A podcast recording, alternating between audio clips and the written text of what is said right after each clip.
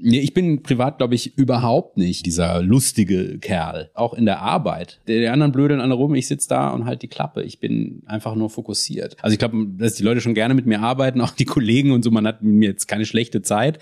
Aber ich bin jetzt nicht so der, die Spaßgranate. Ich kann auch mit diesem ganzen Spaßkonzept nicht so viel anfangen. Also ich, wenn so Leute mir sagen, ja komm, hab doch Spaß. Ich so, ja, wie Spaß? Was ist? Also ich wirklich, wenn ich so einen Job mache, bin ich total fokussiert keine Ahnung, wie so ein Freeclimber, der so eine Wand klettert, wo ist der nächste Griff? Da denke ich nicht, ach, das macht ja gerade total Spaß, sondern ich gucke halt, dass ich diese fucking Wand hochkomme. Und wenn ich oben bin, dann fühlt sich's gut an. Dann sage ich, jetzt fällt alles ab und dann denke ich so, geil, oh, voll die Erleichterung, ich hab's geschafft.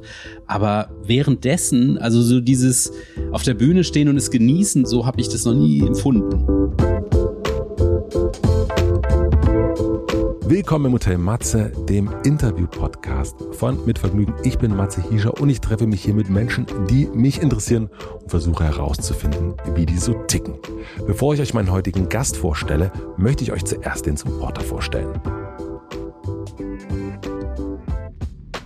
Mein heutiger Supporter ist Athletic Greens AJ1. Die perfekte Ernährung gibt es nicht. Unser täglicher Nährstoffbedarf ändert sich aufgrund von Stress, Schlafverhalten, Bewegung und unserer Umwelt. Selbst bei einer ausgewogenen Ernährung ist es sehr schwer, den Nährstoffbedarf allein durch Vollwertkost zu decken. Und genau hier setzt Athletic Greens als Begründer der essentiellen Ernährungskultur an. Ein einziger Messlöffel AJ1 von Athletic Greens ist vollgepackt mit 75 essentiellen Vitaminen, Mineralstoffen und weiteren Zutaten aus vollwertigen und natürlichen Lebensmitteln, die eure Nährstofflücken schließen, einmal am Tag, jeden Tag. AJ1 kann nahezu alle anderen Supplements ersetzen, denn manchmal ist weniger einfach auch mehr. Ein Messlöffel ersetzt bis zu acht andere Supplements. Passt zu jeder Ernährungsweise, egal ob Paleo, Keto oder auch vegan. Seit einigen Monaten schon zählt Athletic Greens zu meiner Routine am Morgen. Man braucht ca. 250 Milliliter kaltes Wasser, schüttelt das Ganze 20 Sekunden und dann ist der Drink fertig. Ich trinke meinen Drink vorm Frühstück und weiß, dass ich alles, was ich für den Tag an Nährstoffen brauche, jetzt schon zu mir genommen habe. Im Moment gibt es eine Aktion exklusiv für Hörerinnen von Hotel Matze. Auf athleticgreens.com slash Matze erhaltet ihr kostenlos einen Jahresvorrat an Vitamin D3, gerade jetzt im Winter sehr, sehr wichtig, und fünf Travel Packs zu eurem AJ1-Abo dazu. Nochmal athleticgreens.com slash Matze. Den Link gibt es aber natürlich auch wie immer in den Shownotes. Vielen herzlichen Dank an Athletic Greens für den Support. Nun zu meinem heutigen Gast. Mein heutiger Gast ist Max Giermann. Max Giermann ist Stefan Raab, Klaus Kinski, Robert Habeck, Osama Bin Laden, Karl Lagerfeld und mindestens noch 55 Menschen mehr. Denn Max Giermann ist unter anderem Parodist und durch seine genialen Darstellungen großer und kleiner Persönlichkeiten berühmt geworden. Aber natürlich reicht das nicht aus, denn Max Giermann ist auch Clown, Schauspieler, Maler und ein sehr, sehr entspannter Typ aber da würde er vermutlich schon widersprechen. Ich habe ihn durch seine Teilnahme bei der Show Last One Laughing zum ersten Mal ohne all seine Masken gesehen und fand ihn ganz wunderbar. In der Show geht es darum, andere zum Lachen zu bringen und selbst nicht zu lachen. Die anderen sind die größten Comedians des Landes. Es ist wirklich das Komischste, was ich in diesem Jahr gesehen habe. Ich wollte nun wissen, wer ist dieser Max Giermann und woher kommt er? Wir sprechen über seine schönen Widersprüche, Enttäuschungen seiner Karriere und wohin diese geführt haben. Es geht aber auch um seine ewige Unzufriedenheit. Max nimmt mich mit in seinen Keller, wo er sich seine Figuren hart erarbeitet und er zeigt auch, wie das geht. Wir hören sogar in ein paar alte Kassetten rein und ganz am Ende geht es noch, und das meine ich jetzt sehr, sehr ernst, um seinen Penis. Ein sehr, sehr vielseitiges Gespräch, sage ich euch. Eine Sache ist allerdings noch sehr, sehr wichtig und darum hat mich Max auch explizit gebeten. Wir haben dieses Gespräch am 2.12. in Köln aufgenommen. Wenig später wurde bekannt, dass Max Kollege Mirko Nonchef verstorben ist. Das ist wichtig zu wissen. Ich habe es sehr genossen, Max zu treffen und ich hoffe, euch geht es genauso. Ich wünsche euch viel Vergnügen im Hotel Matze mit Max Giermann.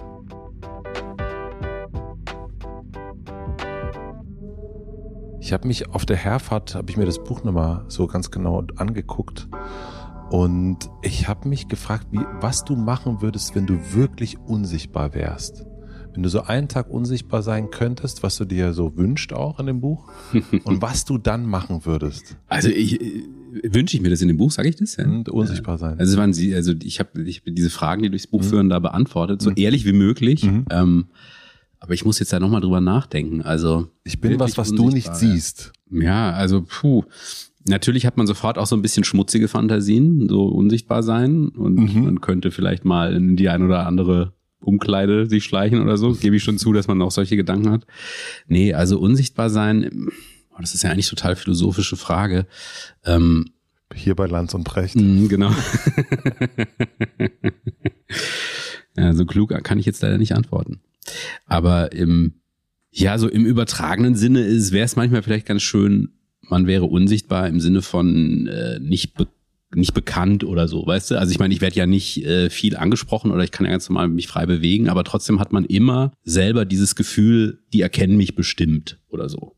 Also auch wenn es gar nicht so ist, ne? Aber man denkt ja immer, es könnte in jedem, in jeder Situation jetzt so sein, dass die hat bestimmt LOL geguckt, die Bäckersfrau und äh, so man hat immer so man man trägt es immer mit sich so mhm. dieses, dass man dass man ja irgendwie so eine öffentliche Person ist und das ist eigentlich was, was ich überhaupt nicht mag und das mal nicht zu sein, also wirklich auch gar nicht selber daran zu denken, wenn man rausgeht oder so, das fände ich glaube ich ganz schön, aber dann wäre man ja trotzdem noch sichtbar, also mhm. dann wäre man ja noch da.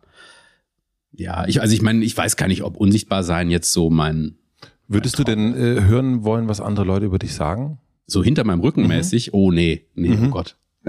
nee, nee, nee. Also, nee, das, also ich glaube, ich, ich bilde mir so ein, wenn die so, dass die Leute in, in der Regel so ganz positiv über meine Arbeit sprechen, so, so wird mir das gespiegelt, aber ähm, das ist mir dann auch immer unangenehm. Nee, also das will ich gar nicht. Also find, allein die Vorstellung, dass da über, überhaupt über mich gesprochen wird, ist ja unangenehm. Also das ist tatsächlich jetzt der Teil meines Jobs, den ich am wenigsten mag oder auf den ich es auch nie abgesehen ha hatte, dass ich, dass man da halt irgendwie im Mittelpunkt steht oder mhm. so. Ne? Also das ähm, ist ja auch das Coole an, an diesem Parodieren, dass ich da komplett verschwinde und da gar nicht stattfinde. Also auch nicht, nicht im Ansatz finde ich da statt. Also nichts von den Ausdrucksmitteln, die ich da benutze, haben irgendwas mit mir persönlich zu tun. Ähm, und es ist natürlich auch ganz schön, sich da drin zu verstecken. Also da bin ich ja praktisch unsichtbar. Im da bist du unsichtbar. Ja. Genau, in dem Moment äh, bist du auf jeden Fall unsichtbar. Ja. Das habe ich auch gedacht. Nun bist du aber ja auch genau, also du hast ja eigentlich, wenn man so will, du hast den Traumjob gehabt. Eigentlich, äh, du hast die Öffentlichkeit, bist aber unsichtbar, weil du jemand anders bist, also weil du parodierst. Und dann bist du nämlich genau mit LOL ja wirklich sichtbar geworden. Also plötzlich kennen dich wirklich Menschen und erkennen dich. Habe ich zumindest das Gefühl, dass irgendwie Max Giermann vorher, oh, der macht so krass die Leute nach. Und plötzlich ist es gar nicht, der macht so krass die Leute nach, sondern das ist jetzt Max Giermann. Ja, das stimmt. Das habe ich auch gar nicht so. Also klar war mir das auch im Vorfeld schon bewusst, dass mhm. ich da, dass man da halt auch mehr von sich zeigt und auch vielleicht eine größere Bandbreite mal zeigen kann. Das war ja auch der Reiz an dem Format, aber dass das so funktioniert und dass die Leute einem also auch irgendwie so äh, also man ist da ja auch in der Rolle, ne? Also man, man muss ja auch funktionieren, man versucht die ganze Zeit nicht zu lachen, das ist ja kein Normalzustand. Mhm. Also und man weiß, man wird bei allem gefilmt. Also natürlich ist man da in einem totalen Extremsituation. Ähm, und trotzdem hatte ich so das Feedback oft bekommen, dass die, dass die Leute mich da so mochten, also einfach so nett fanden oder so, kann man mit dir mal einen Kaffee trinken gehen? So. äh, nein. Ähm, Auf keinen Fall, du Arschloch. Was soll das? Ein Kaffee trinken, wieder am Arsch? Ähm, naja, und das ist natürlich total schön. Das war ein toller Nebeneffekt und ähm, hat, glaube ich, für mich die Tür so ein bisschen weiter aufgestoßen. Ja, klar, weil ich da ja auch einfach mal ganz andere Sachen zeigen konnte. Aber tatsächlich geht's mir auch nie darum, ja, dass ich mich jetzt persönlich zeige. Es geht mir mehr um die Arbeit. Und das fand ich halt toll bei LOL, dass man das immer, dass ich da Nummern machen konnte, mhm. die ich so in keinem anderen Format hätte machen können. Hast du andere Komplimente bekommen? Also ich meine, der ist so nett, äh, mit dem könnte man gerne einen Kaffee trinken gehen. äh, eins, aber vielleicht hast du noch, also wie hat sich das verändert? Also ich habe dir schon erzählt, ne, das ist also zum einen mein Sohn neun, ähm, für ihn das Größte und Aufregendste heute war, dass ich dich treffe und ähm, das hat er wirklich sonst nie. Und äh, das darf ich nicht vergessen, äh, dürfen wir beide nicht vergessen, meine Schwester auch wirklich das allererste Mal geschrieben hat, kannst du mir bitte ein Autogramm mitbringen? Und es ist auch noch nie passiert. Also so, das scheint auf jeden Fall ähm, also nicht nur Kaffee trinkend äh, sozusagen interessant zu sein, sondern auch anhimmelnd.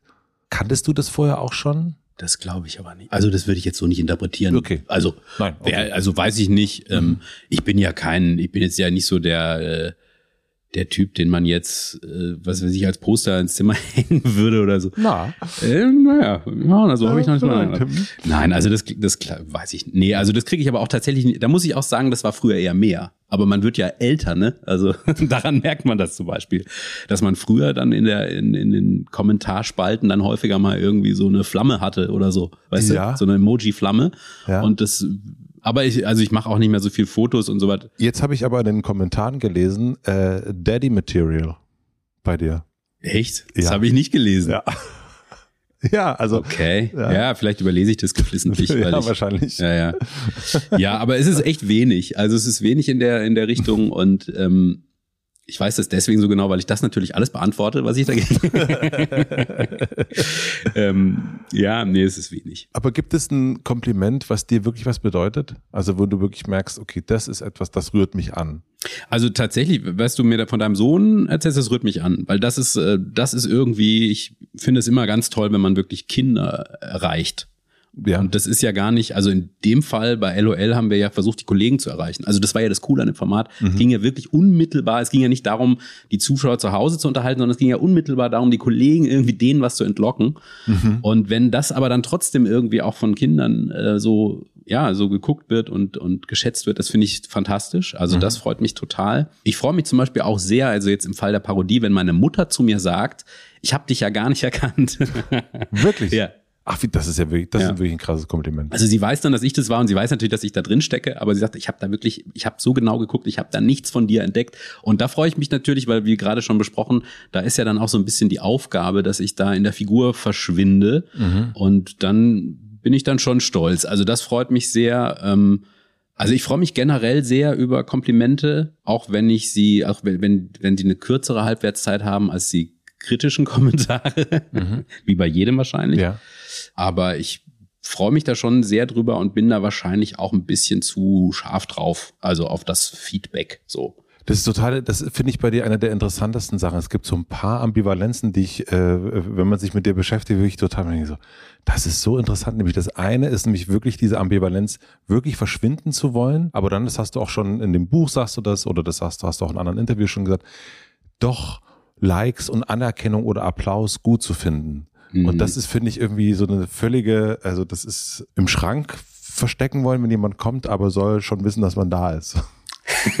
Okay, du hast recht. Ja, so habe ich es tatsächlich noch nie gesehen. Ja, ist, ist ein bisschen was dran. Aber ja, ich will natürlich dann schon die Anerkennung für meine Leistung, sage ich mal. Ne? Also das ist so, glaube ich, so ein Leistungsgedanke. Man möchte das, was man macht, richtig gut machen und man möchte da eine gute Note für kriegen. Und es geht nicht darum, dass mich jetzt jemand persönlich mag oder so, sondern der soll meine Leistung honorieren. Und äh, du machst dir eine Notiz. Ja. das macht mir Angst. ähm, Frage nach der Schulzeit nach. Äh, 1,6 warst du ein Abi. guter Schüler? 1,6er Abi. Ja, weißt du schon. Das weiß ich schon. Ja. Aber äh, nee, das, das, ich habe mir aufgeschrieben, da kommen wir später zurück. Leistung und Noten. Ja, also ich glaube, das ist eher so ein Leistungsding, dass man irgendwie, äh, klar, also bei Komikern wird nun mal auch die Leistung in Lachern gemessen, so kann es nicht abschalten. Ich mache einen Gag und ich höre mit, okay, wie ist die Reaktion? Also ich Ja. achte da total drauf beim Spielen, weil davon geht auch, davon hängt auch wieder ab, wie ich die nächste Pointe mache. Also wenn die Lacher laut sind, ich merke, okay, ich kann hier mehr Gas geben, ah nee, ich muss hier ein bisschen, ich lasse mir mehr Zeit. Also ich reagiere da richtig drauf. Insofern ist es mehr als nur, dass man so eine innerliche Checkliste macht, okay, hat gesessen, hat gesessen, hat gesessen, sondern es bedingt auch das Spiel, es bedingt das Tempo, das Timing. Es wird alles davon bedingt, wie das Publikum darauf reagiert. Und ähm, deswegen wird man, glaube ich, da als Komiker so ein bisschen zum Nerd, weil man da so krass drauf achtet, so was Ich stelle mir das passiert. so, so wellenmäßig, also surfermäßig vor eigentlich, dass du so die erste Welle nimmst und dann surfst du weiter. Also so. Ja, oder so wie so ein Skifahrer vielleicht auch, so, Okay, so ja, man ja. jede Bodenwelle, ah, okay, heute ist der Schnee mehr so, da muss ich jetzt mal mehr so die, die, die Kante mehr einsetzen oder sowas, ne? Hier ist die Schlicht, die Sicht schlecht, die Schlichtsecht und äh, ne, also so ein bisschen ist es auch. Aber das führt halt dazu, wenn da eine Reaktion anders ist als erwartet, dass man auch irritiert ist oder sogar verunsichert. Also wenn jemand nicht lacht an einer Stelle, wo du echt dachtest, der Gag ist aber geil, ja, dann, dann macht das natürlich auch was mit dir, ne? Also so dieses, äh, und das ist auch so, das war ja auch deswegen, auch war LOL natürlich einfach wirklich ein, eine super Erfahrung, auch für so gestandene Comedians. Weil es echt hart ist, wenn keiner lacht. Es ist so hart. Also. Aber das ist ja eigentlich dann auch da wieder eine interessante Kiste, weil bist du denn dann am besten, wenn die Wellen oder die Skipiste richtig schön knallt oder wenn es irgendwie richtig ruckelig ist? Weil bei LOL, da lacht ja niemand im Grunde. Und dennoch finde ich, dass du absolut genial darin bist, wie du das machst. Und da ist ja aber nicht, da kommt ja kein Applaus, sondern du, ähm, da ist ja die, der Schnee ist ja komplett weg im Grunde. Du fährst mm. eigentlich die, die Piste runter und da ist. Das ist furchtbar. Und ja. ich, also wirklich, es ist auch kein Witz. Ich, ich lieg danach im Hotelzimmer und flenne, ja. weil ich denke, ich war so schlecht. Also, weil da, dir fehlt dieses, ja. So, dir fehlt diese Reaktion und du denkst halt, ja, die, die Nummer hat bestimmt überhaupt nicht funktioniert. Und ne, ich meine, wenn ich zum Beispiel eine Parodie mache, und, und dann lachen die Leute, wenn ich einen Kinski auspacke in einer Talkshow und dann fangen die Leute an zu lachen, dann weiß ich ja sofort, okay, das hat funktioniert. Aber wenn ich jetzt da den Kinski auspacke und keiner lacht, dann denke ich, ah, nee, scheiße, mhm. das ist mir komplett verrutscht. Mhm. Ich glaube, ich habe den noch nicht mal ansatzweise getroffen. Ja. Und und dann, deswegen ist es auch so, so toll, dann im Nachhinein dieses Feedback zu bekommen. Deswegen ist es mir vielleicht auch so wichtig, weil Mhm, je regelrecht mich danach sehne, weißt du? Weil äh, vor Ort nichts kommt. Ja, ja, ah, ja, ja, ja. Okay. Also und das, das war, das war schon krass. Also ich habe wirklich, auch meine besten Kumpels können ein Lied davon singen, weil ich dachte, Leute, ich habe da abgekackt bei dem Format, wirklich. Ich habe da. und, und du hast aber am Ende, also bei der zweiten Staffel, das kann man ja auch sagen, hast du gewonnen und du hast am Ende geweint. Ja. ähm, ist dir unangenehm? Nein. Gut. Nein. Ähm, das fand ich total schön. Also ich fand das so ein, weil das so ein ehrliches äh, und auch das, man sieht es selten. Man sieht äh, selten, dass berühmte Menschen wirklich weinen im Fernsehen. Das so, und deswegen, daher himmelt mich wahrscheinlich deine, deine Schwester an. Wahrscheinlich. Weil das genau, ich glaube, damit habe ich wahrscheinlich viele ähm, Lehrerinnen. So, ja, ja. Ähm, aber da muss ich auch sagen, das hatte ich schon immer. Also das ist, glaube ich, auch so ein bisschen berufsbedingt, weil man ja auch wenn man so als Schauspieler zum Beispiel eine Szene spielt und man merkt so, oh, jetzt kommen die Tränen, dann hält man die ja nicht zurück, sondern denkt so, oh, super. Ist ja perfekt, ja. dass mir jetzt das passiert. Mhm. So ist ja tolles Material. Mhm. Also und deswegen habe ich mir das glaube ich auch so ein bisschen, also ich verkneife mir da halt nix. Mhm. Ich habe mal so ein, äh, ich habe mal als Juror mitgemacht bei so einer RTL-Show, die Puppenstars hieß das. Mhm. Und da hatte ich dann auch intern den Ruf weg, der neue Bruce Danell zu sein, weil ich halt so oft heulen musste, aber das fanden auch alle super und mir war es auch egal, weil wenn mich halt was rührt und das geht sehr schnell, mhm. dann muss ich halt auch hin. also da habe ich kein Problem mit. Und in dem Moment war, habe ich dann auch so regelrechtes gemerkt, so das ist jetzt gut für diesen Schluss dieser Show. Also komm. Lass es raus. Lass es halt raus. So, und ne? aber warum hast du geweint? Also was ist, was ist dann das, was dich da so also dazu bewegt, also so, was dich bewegt? Ich hatte eine Scherbe im Schuh und das hat so wehgetan. Jetzt. Damit ich nicht lachen muss, habe ich. Nein, also ich hatte, ich habe, wie, wie ich es ja auch gesagt habe, habe ich, ähm, also ist es natürlich schon irgendwie krass, wenn du mit diesen Leuten in einem Line-up bist. Ja. Das ist schon einfach was Besonderes. Mhm. Und ähm, und das muss man auch dazu sagen in diesen ersten beiden Staffeln, dass dass das auch alles tolle Leute waren. Also die hatten, also wo man sagt, so mit denen möchte man auch gerne zusammenarbeiten. Und, ähm, und ich würde sagen, durchweg. Also das sind so, da hat Bully schon ein Händchen für gehabt, die Leute rauszupicken, weil er wollte schon auch, dass es eine gute Chemie hat und dass die Leute sich schätzen auch. Also dass es nicht so ein Battle wird, sondern ein spielerisches Battle. Mhm.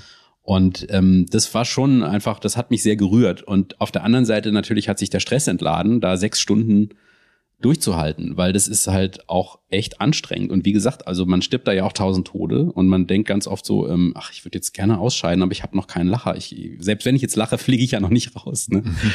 ähm, weil man auch manchmal wirklich kaputt ist und müde und nicht mehr kann und es eine Psychonummer ist ohne Ende. Also deswegen ist natürlich auch viel Stress von mir abgefallen. Das Schwere reizt dich aber schon, oder? Also dieses so ein, den, den, den Berg, der man nicht ganz bezwingen kann erstmal? Hm, weiß ich gar nicht so genau ob mich das reizt. Ich glaube, das ist einfach irgendwie leider äh, Teil dieser Arbeit. Also jetzt im Parodieren ist es halt jedes Mal so ein scheiß Berg. Mhm, ja, eben. ja.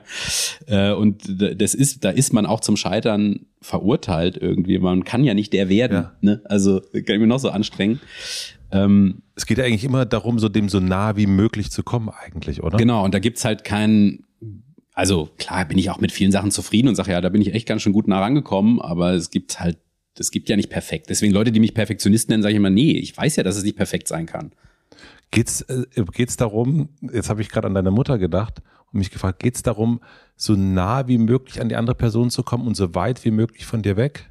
Ist das dann das, was man eigentlich sagen würde, ja, da, dann ist es gelungen? Also es geht darum, so nah wie möglich an die andere Figur zu kommen. Also ich bin auch da nicht wichtig in diesem Prozess, aber ja. also es gibt zum Beispiel bei Jens Spahn hatte ich dieses Phänomen, dass ich festgestellt habe, bei der, also ich arbeite ja vor allem an der Stimme immer, ne? Ja. Und da habe ich dann festgestellt, ah, der hat gar nicht so eine krass andere Stimme als ich. Das stimmt. Da muss ich, also dann insofern versuche ich dann nicht so weit von wie möglich von mir wegzugehen, weil dann, also es orientiert sich immer nach der nach der Vorgabe sozusagen. Ähm, aber ähm, mir macht es Spaß, wenn es weit von mir weggeht. Also Figuren, wo ich denke, boah, krass, mit dem habe ich so gar nichts gemein. Also mhm. der ist so ganz, vielleicht auch ein ganz anderes Alter, ein ganz anderer Typ, ganz, also so habe ich nichts mit gemeint. Den würde ich in einem normalen Film, würde ich niemals besetzt werden mit dieser Rolle oder so. Mhm. Und wenn mir das dann gelingt, dann finde ich es natürlich eine noch größere Befriedigung, weil mir macht es Spaß, mich so weit wie möglich zu verwandeln. Also das macht einfach Bock. Also mhm. dann irgendwie das Gefühl, so von sich wegzugehen und auch neues gestisches Vokabular zu entdecken, was man selber so nie machen würde. Und das finde ich halt spannend. Also ich liebe halt das sich verkleiden und sich verwandeln und so. Und deswegen ist es immer spannender, eine Figur zu machen, die halt ganz anders aussieht und ist als man selber. Ja, klar. Jetzt sind ja schon so ein paar ähm, Berufsbezeichnungen durch den Raum geflogen und ähm, die Frage stelle ich meistens ein bisschen eher und ähm, wenn wir uns an einer Hotelbar treffen würden, und ich dich frage nach einer Weile, was machst denn du so? Jetzt treffen wir uns ja, jetzt sind wir ja schon im Hotelzimmer, ist einfach ganz andere Nummer als sonst. Was würdest du dann sagen? Nicht so wie die Farin Urlaub der Messebau, das fand ich Messebau. super gut. Ja, unfassbar äh, gut. Ja. ja. Also ich sage dann eigentlich immer Schauspieler. Ja. Weil das so der Oberbegriff ist und weil ich das gelernt habe und äh, weil man, ja, das kann man, das passt ja eigentlich auf alles so. Man spielt halt Rollen, aber ich sehe, also wenn ich ganz ehrlich bin, weiß ich gar nicht so genau. Also das hat mich auch lange beschäftigt und auch so ein bisschen gequält, dass ich immer nicht, was bin ich denn jetzt eigentlich? Und ich bin weder jetzt so richtig Schauspieler, kriege ja auch keine, ich sag jetzt mal, klassischen Rollen angeboten oder so. Ich bin aber auch nicht so richtig Comedian. Mhm. Ja, ich schreibe ja zum Beispiel auch meine Texte nicht selber. Mhm. Also, ne, so, ich glaube, Felix Lobrecht hat mal gesagt, irgendwie, wenn man seine Texte nicht selber schreibt, kann man sie eigentlich Comedian nennen. Und da hat er nicht ganz Unrecht, finde mhm. ich so, ne? Keine Ahnung, was bin ich denn? Buck sagt immer, wir sind Gaukler. Das finde ich eigentlich ganz gut. Also, mhm. weil das entspricht ja so ein bisschen dieser, diesem Clowns-Gedanken. Daher ja. komme ich ja auch. Also, so ein bisschen, man ist so Gaukler oder äh, vielleicht Mime oder so, weißt du? Also, so Aha. sowas. Aber das sagt, sagt man natürlich dann nicht. Wenn mich jemand fragt, sage ich halt Schauspieler. Ja. Und was denken deine Eltern, was du machst? also, mein Vater wünschte sich, glaube ich, ich wäre richtiger Schauspieler. Ähm, der wünschte sich, ich wäre Tatort-Kommissar oder so. Ähm, der ist, glaube ich, kann mit dieser Comedy-Schiene nicht so viel anfangen. Der wünscht sich, dass du Tatort-Kommissar Ja, ja, das muss ich mir häufiger mal anhören. Voll interessant. ja. Also jetzt Tatortkommissar oder dass mein Vater sich das wünscht? Nee, dass er, also, äh, äh, weil das fand ich nämlich die andere Ambivalenz auch bei dir mit deinen Eltern. Das äh, stößt man ja auch immer mal wieder drüber, weil es nämlich so ein, ich hätte gedacht, dass sie äh, wollen, dass du, weil sie selbst ähm, Kunstpädagogen sind oder Kunst unterrichtet haben, habe ich natürlich gedacht, okay, die, die, für die ist das so äh, vielleicht nicht wertvoll genug im Sinne. Du hast mal erzählt, dass sie irgendwie die Sache nicht gucken, weil es irgendwie 23 Uhr kommt und dann gucken sie das mhm. nicht. Und äh, gerade bei künstlerischen Menschen, da gibt's ja, geht's ja auch mit Anspruch. Und, äh, und Tatort gilt ja nicht als so Anspruch. Ähm, also Tatort geht ja äh, nicht so als, also da hätte ich jetzt eher gedacht, Burgtheater. Das wäre schön, wenn du im Burgtheater spielen würdest. Ja, das wäre sicher auch gerne ja. genommen, ja, ja. glaube ich auch, ja. Ach, ja, das Theater ist interessant, ja. Ähm, wobei ich meine Mutter da in Schutz nehmen muss, die guckt auch gerne extra drei und sowas, die findet das, glaube ich, alles ganz prima. Ähm, ja, aber ähm, ich denke natürlich auch manchmal, also ich, mich würde das nicht interessieren, ne? Ich wäre nicht, würde jetzt nicht unbedingt Tatortkommissar sein wollen, aber natürlich ich habe Schauspiel gelernt und mhm. damals waren ja alle, also hätte das auch in so eine Richtung gehen können. Mhm. Und ähm, Burgtheater, also das war so, da habe ich mir damals schon eingebildet, ja klar, Burgtheater, kein Thema. Es, es wird, äh, schnapp ich mir so, ne? Ja. Also ich dachte sowieso, ich bin der Geilste und ähm, als ich so von der Schauspielschule kam, ich war auch ein guter, so ein Vorzeigestudent da bei uns an der Schule und und ich dachte, ja, es wird auf jeden Fall mindestens BE oder, oder Schaubühne oder Münchner Kammerspiele, klar. Mhm. Und dann wurde es aber Schauspiel Essen. Mhm. Und da bin ich das erste Mal so von meinem hohen Ross gefallen und habe so gemerkt, äh, ja, es läuft doch nicht immer alles so, wie man sich das wünscht. So, also es ist trotzdem super, ne? Aber, mhm. ähm, aber für mich war das damals schon, also dann, dann habe ich auch ganz schnell gekündigt, gesagt, nee, jetzt mache ich meine Clownerie weiter und bin dann wieder so und habe dann ganz was anderes gemacht. Aber was ich sagen wollte, ist, also der Weg hätte auch ganz anders verlaufen können. Mhm. Und dann wäre ich heute Tatortkommissar. ähm, und nein, ich frage mich schon manchmal ähm, so, was so, was sind denn vielleicht noch Bereiche, die noch brach liegen oder die man oder will man das oder könnte man das überhaupt noch und so? Also und geht es überhaupt noch, dass man sich festlegen kann und muss man das überhaupt noch? Also äh, in, in 2021. Also ist das nicht, also ich finde es ja total interessant, wenn Menschen, wenn Künstler eben Bücher machen und zeichnen und ähm, Menschen zum Lachen bringen und, und all das sozusagen irgendwie zusammenbringen. Und so ist ja viel mehr die Welt. Die Welt ist ja nicht mehr eindeutig, du bist jetzt Tatort-Schauspieler. Ja. Ähm, und deswegen finde ich das so aus, aus, aus meiner Perspektive total spannend, dich da zu beobachten und anzugucken. Und ich kenne das aber natürlich von den Eltern. Ich kenne natürlich dieses so, und? Was bist du jetzt? Ja. Und deswegen äh, kommt mir das so bekannt vor und, ähm, und, und ich äh, finde es aber auch interessant, dass es so ein, keine Ahnung, also ja vor mir schon der bekannteste Parodist in Deutschland sitzt und die Eltern sagen oder der Vater sagt, Tatortkommissar wäre schon schöner. ja, ja, also und ganz, das ist schon ganz eindeutig. Aber äh, ja, es ist total absurd. Aber ich muss auch sagen, um das mal von der anderen Seite zu beleuchten, ich hatte immer völlig freie Hand und meine Eltern waren auf jeden Fall froh, dass ich was Künstlerisches gemacht mhm. habe was Kreatives. So, also die hätten es, glaube ich, eher schlimm gefunden, wenn ich jetzt Zahnarzt geworden wäre oder Jura studiert hätte oder mhm. so. Und das, also insofern glaube ich, ähm, es ist ja auch, also die freuen sich, auch die sind ja auch stolz und die freuen sich auch, wenn ich im Fernsehen ja. laufe und so ähm, und sie dann im Urlaub angesprochen werden. Äh, Giermann, haben sie was mit dem mit diesem Parodisten zu tun und so? Da sind die natürlich auch stolz, ne? Klar. Also mhm. es ist jetzt auch nicht so, dass sie das äh, blöd finden. Woher kommt dieser Leistungsgedanke? Also, weil du hast nämlich auch mal gesagt, äh, es ist mein Job, das Publikum zum Lachen zu bringen. Und das auch wirklich so als Arbeit. Und du hast erst auch schon Leistung gesagt. Ich habe schon gesagt, Abi 1,6. Ähm, und es ist ja etwas, mm, ja, sich so richtig zu erarbeiten und auch das Perfektionistische, was du ja total in dir hast. Woher kommt dieses, ich weiß es nicht. Also mhm. ich ich glaube, ich hatte das immer schon so ein bisschen in mir, dass ich mich in Sachen so verbeißen konnte. Ja. So, das ähm, hatte ich, glaube ich, auch als Kind, auch im Negativen. Also, dass ich dann irgendwie so im Tunnel war und ich das unbedingt wollte und so. Mhm. Ähm, also ich bin immer, ich hatte, ich war so ein Sonnenkind, weißt du, ich hatte immer, ich bin immer auf den Füßen gelandet und ich hatte es immer relativ leicht. Du bist in Freiburg aufgewachsen, hast auch gesagt, behütetes genau. Super behütet, mhm. ähm, tolle Kindheit gehabt, waren gut in der Schule, äh, war gut im Sport. Also ich konnte mir auch immer die Sachen raussuchen, wo ich gut war. Die habe ich gemacht, die anderen Sachen habe ich weggelassen. Und, äh, und ja, so und dann Schauspielschule einmal vorgesprochen genommen worden. So, es lief halt alles irgendwie glatt, mhm. würde ich mal sagen, wahrscheinlich bis zu Essen dann. Mhm. und dann habe ich erst später gemerkt, dass man eben doch nicht also alles kann und einem alles so zufliegt. Aber ähm, ich, ich glaube, da, dadurch ist also zum einen so ein bisschen geprägt worden, dass ich ähm, einen hohen Anspruch an mich selber habe. Also so, wenn man halt, ein, ich sage jetzt mal im weitesten Sinne ein Einserschüler ist, dann ist halt eine Zwei einfach nicht genug.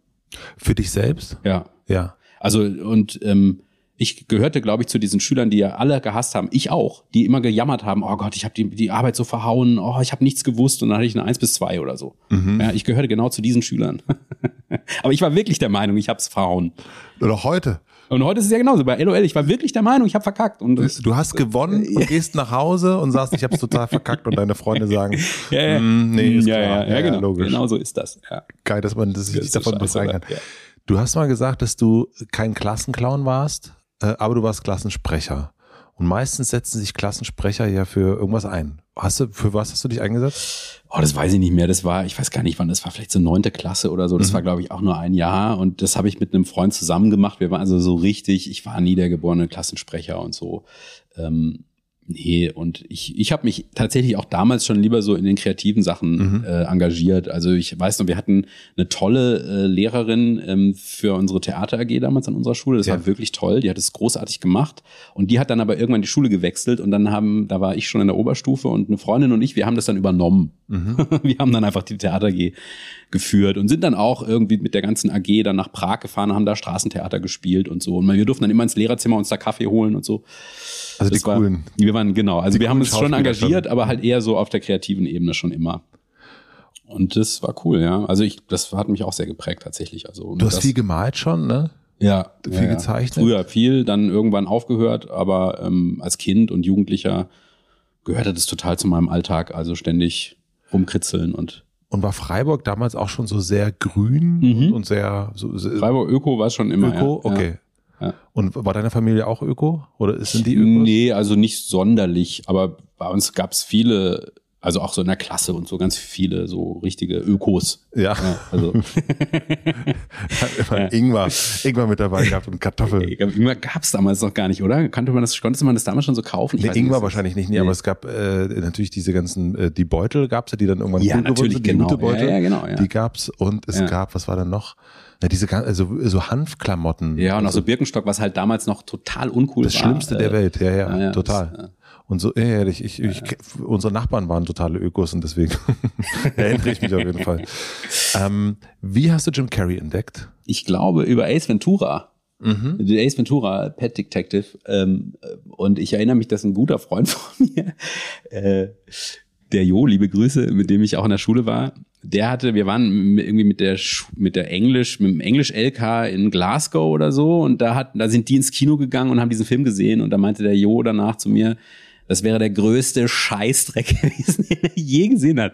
Und ich habe es mir dann später angeguckt und ich hab's geliebt. Ich fand's fand's auch so, super. Ja, ich hab's so geliebt. Also ähm, und also da, das war natürlich noch die Anarchie pur. Mhm. Ja, und dann auch, also das war dann auch schon die Zeit, in der ich mit Giorgio Clownerie gemacht habe. Also Giorgio Peugeot, der mich so, der so, der, mit dem habe ich damals in so einer Clownsgruppe gearbeitet und über ihn haben wir natürlich ganz viel solcher Sachen kennengelernt und lieben gelernt und Jim Carrey war natürlich dann, also ich war seitdem bin ich Fan und ja, bewundere den. Also ich meine, der hat ja ein unfassbares Talent. Ja. Du hast auch mal gesagt, dass er einer der besten Comedians der Welt ist. Was, was macht ihn so außergewöhnlich? Ich finde halt, bei ihm ist das alles so schön anarchisch und nicht so verkopft. Also das, ne, es ist so, und es ist sehr körperlich, es ist sehr physical und sehr viel Mimik und es ist einfach übertrieben und groß und überzeichnet und es ähm, funktioniert irgendwie bei ihm. Bei ganz vielen ist es ja dann so, dass es irgendwie so äh, aufgesetzt wirkt Voll. oder irgendwie, ne? Und bei ihm ist es aber so, ich weiß nicht, er ist wie so eine Comicfigur.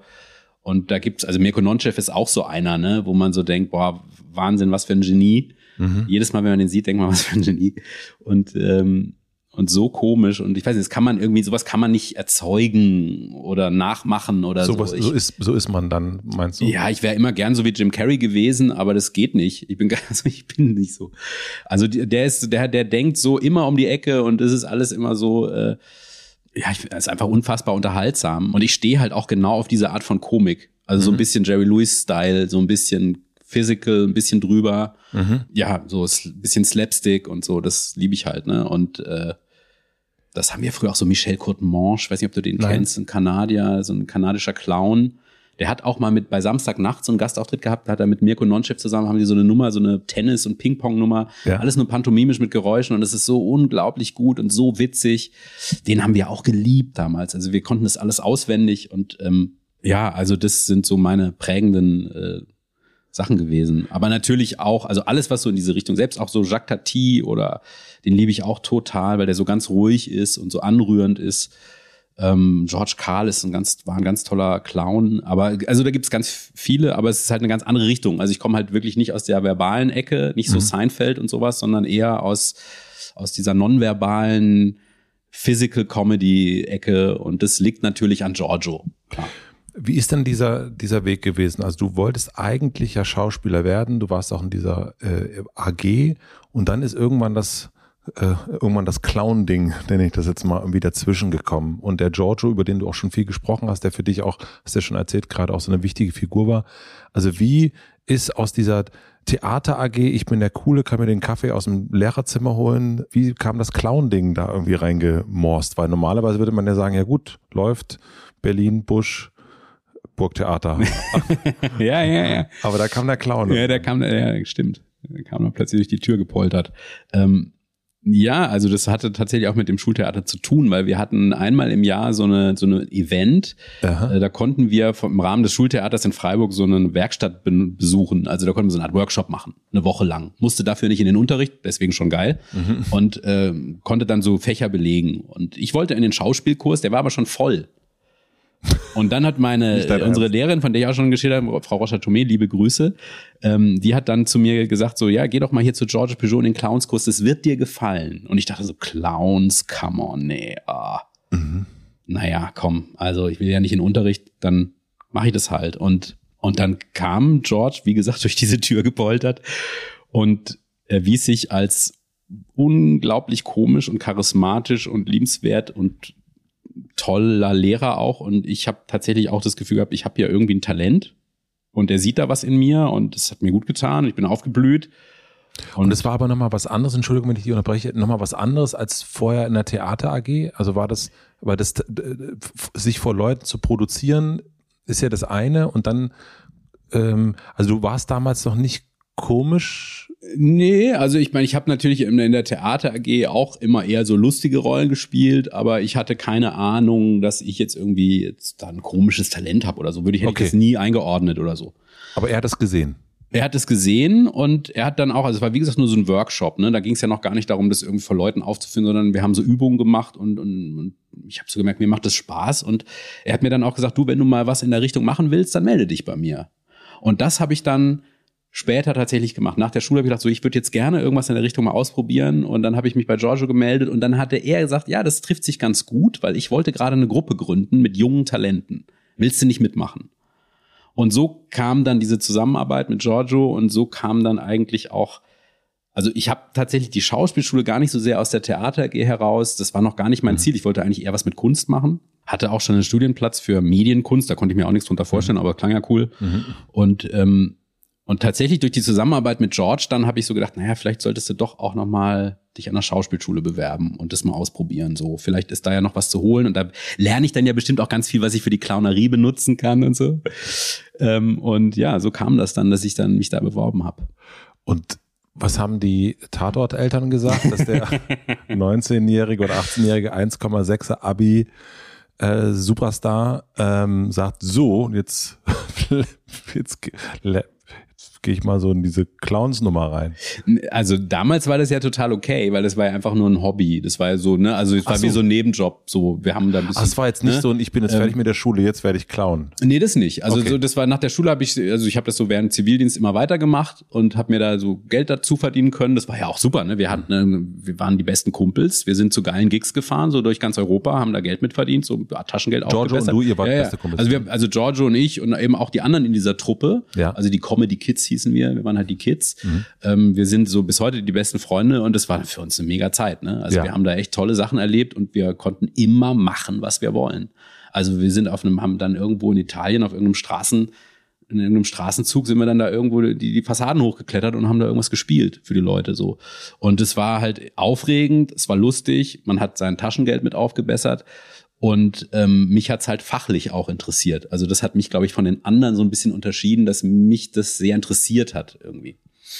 Und bist du denn in solchen Momenten, wenn du Laternen hochgehst ähm, oder äh, ich habe irgendwo gelesen, bei, bei C und A im, im, im Schaufenster irgendwie äh, einen Auftritt hast, bist du dann in dem Moment, bist du so frei? Also das ist halt, ich finde ja so, gerade wenn es albern ist, ist es ja meistens dieses, wie man als Kind war, durchdrehen und völlig äh, ohne Sinn Ja. und Verstand. Ja.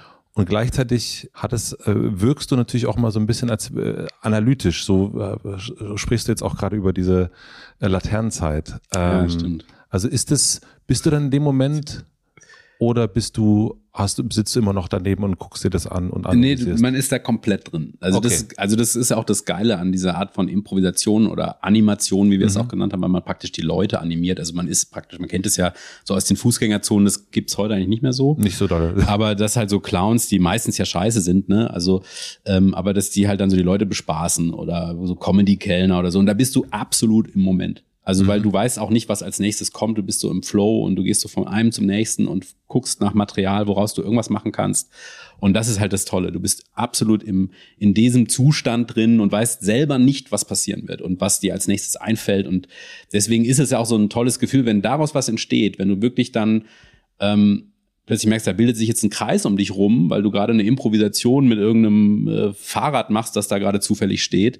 Und ähm, dann bilden sich dann ein Kreis und die Leute klatschen und es entsteht irgendeine Art Szene, dann ist es für einen selber total überwältigend, weil du weißt ja, diese Szene entsteht gerade, die, das ist einmalig. Ja. So. Und deswegen war das, ist es auch so intensiv, weil man diese ganzen Erinnerungen so mit sich trägt. Das ist eben nichts, was man so am Theater, es ist halt so, man studiert es ein und dann spielt man es jeden Abend wieder genauso. Mhm. Und das irgendwie verwischt dann so. Aber bei der Clownerie war halt jeder Moment unique mhm. und jede Begegnung und jeder äh, Lacher und das war sehr aufregend und das hat mir einfach super gefallen. Also ähm, und gleichzeitig hatten wir auch nichts zu verlieren, weil wir waren immer so Rahmenprogramm und durften irgendwie so machen, was wir wollen. Giorgio hat uns auch freie Hand gelassen, so macht einfach mal. Äh. Kannst du mir diese, also körperliche äh, versus verbale Arbeit im, im Bereich Comedy erklären? Weil ich weiß natürlich so durch jemanden wie Felix, zum Beispiel Felix Lobrecht, okay, da ist jetzt, oder das kennt man ja dann auch bei den, was man auf Netflix sieht, die Stand-up Programme und so weiter, da ist Gag, Gag, Gag, Gag, Gag. Und es ist ja ein Mikrofon, Louis C.K. und der ballert eine Stunde ja. weg. Und was ist der Unterschied zur körperlichen Comedy-Arbeit? Naja, also eigentlich ist es kein Unterschied, nur dass man halt den Gag nicht über, über einen Wortwitz erzeugt oder so, sondern halt über die Körperlichkeit. Also dadurch, dass man, wie man halt irgendwie, dass man die Pointe dadurch setzt, wie man irgendwie, keine Ahnung, einen lustigen Move macht oder Double Take oder sowas. Wie wir gearbeitet haben, das war natürlich reine Impro, aber es war natürlich sehr, es war halt auch sehr, insofern passt es auch zu diesem Cartoon-Kram, weil es war sehr cartoony. Also wir haben uns halt sehr übertrieben bewegt und ähm, und es ging dann auch immer zum Beispiel darum, wie man sich in einem Raum verhält. Also als Clown suchst du natürlich irgendwie Objekte oder Positionen, die irgendwie besonders sind. Du suchst ja immer das Absurde. So. Oder was kann man, mit welchem Objekt kann man, welches Objekt kann man irgendwie verfremden und was anderes damit erzählen? Äh, oder es, welches Objekt bietet sich vielleicht an für einen Slapstick oder welche Person, ne? wenn da eine alte, ältere Frau ist und du merkst, du hast Augenkontakt, du merkst, okay, die ist cool, die macht mit, dann kannst du die über die Tra Straße tragen und daraus theoretisch eine 15 Minuten Nummer machen, dass du das nicht schaffst, die alte Frau über die Straße zu bringen. Okay. Ne? So, und dann ähm, hattest du halt da eine coole Zeit und die Leute haben, also sowas ist halt dann äh, super. Aber klar, also ein abendfüllendes Programm als Clown oder als körperlicher Komiker ist schon krass schwer. Ja. Also, weil wenn du nicht das Wort hast, ähm, also das ist so, da dann die Aufmerksamkeit zu halten und diese Gagdichte, die du auch beschrieben hast, herzustellen, das ist super schwierig. Also außer vielleicht so Rowan Atkinson oder oder so würde mir jetzt fällt mir jetzt auch gerade keiner ein, der der sowas macht. Sowas gibt's ja heute auch irgendwie kaum noch. Das gab's aber eine ganze Weile. Äh, ja. Genau das, Mr. Bean. Das war ja so das äh, und auch ich erinnere mich, wie ich früher so Comics geguckt habe, also so Donald Duck und so weiter, also solche Sachen, die waren ja alles über, da gab es ja keine Sprache, sondern eigentlich nur zugucken und was passiert dann. Und dann irgendwann wurde es ja für mich zumindest, der ja nicht da drin ist, aber nur beobachten, Fernsehen, immer verkopfter, immer mehr Sprache, Sprache, Sprache. Mhm. Und, ähm, und jetzt in den letzten Jahren sieht man ja wirklich so eine totale Flut äh, an, an Sprach, an, an, an Comedians, an, an Stand-up. Mhm. Und eher das Körperliche, das, das Clownige, womit ich hier aufgewachsen bin, eigentlich eher sogar, das sieht man eigentlich immer seltener. Also so die Geräuschnachmacher und, und all das, sowas ja, das ist stimmt. eigentlich gerade, und es wird aber jetzt, jetzt fühle ich das so ein bisschen, dass ich denke, ah, jetzt vielleicht kommt das wieder zurück, weil ich dann, wie ich schon erzählt habe, irgendwie, wenn man so LOL sieht, dann sieht man dann schon nochmal, okay, das ist, da wird plötzlich was ganz anderes verlangt als jetzt das Bühnenprogramm. Und das, das, ja, das genau, das habe ich dir von, wir haben ja im Vorfeld da kurz drüber gesprochen. Das fand ich halt auch so witzig, weil wir, wir Komiker, sage ich jetzt mal, ähm, haben ja freie Hand gehabt. Man hätte ja auch sagen können, ich mache jetzt ein total relevantes Satire-Piece, um mhm. meine Kollegen mir aus der Reserve zu locken, aber alle haben nur Blödsinn gemacht. Genau. Ne? Weil es so ursprünglich ist eigentlich. Ja, ne? und weil es, weil man auch irgendwie merkt, so über diese Metaebene, dass jeder hier im Raum hat alles schon gesehen und gehört, da muss man irgendwie andere mhm. so. Und ich glaube auch, also mir geht's auch so. Ich finde, das ist eine totale Überfrachtung von dieser satirischen Relevanz. Alles muss relevant sein, Comedy muss relevant sein und so. Nee, Comedy muss halt lustig sein. Und mir fehlt total diese, diese Anarchie und diesen, dieser Klamauk auch oder so, ne? Auch so zum Beispiel Helge Schneider, der für mich ja auch ein großer Clown ist, zum Beispiel. Absolut. Ähm, der ja auch verbal ist und, und so, aber trotzdem ist es halt Nonsens und deswegen ja nicht weniger intelligent oder, oder ich finde sogar, dass also ein richtig guter Clown oder, oder ja, nonverbaler Komiker oder wie auch immer oder so jemand wie beispielsweise halt ein Jacques Tati oder auch ein, ja, fällt gerade, fällt mir vielleicht noch andere Beispiele ein, dass das ja eigentlich viel relevanter ist, weil es ja eigentlich viel weniger, also die, diese ganzen Satire-Sachen satteln ja meistens auf irgendeinem Tweet auf oder auf irgendeinem Politiker, der jetzt gerade was gemacht oder gesagt hat. Das ist ja in zwei Wochen alles schon wieder weg. Mhm. Das ist ja mhm. total kurzfristig. Ja.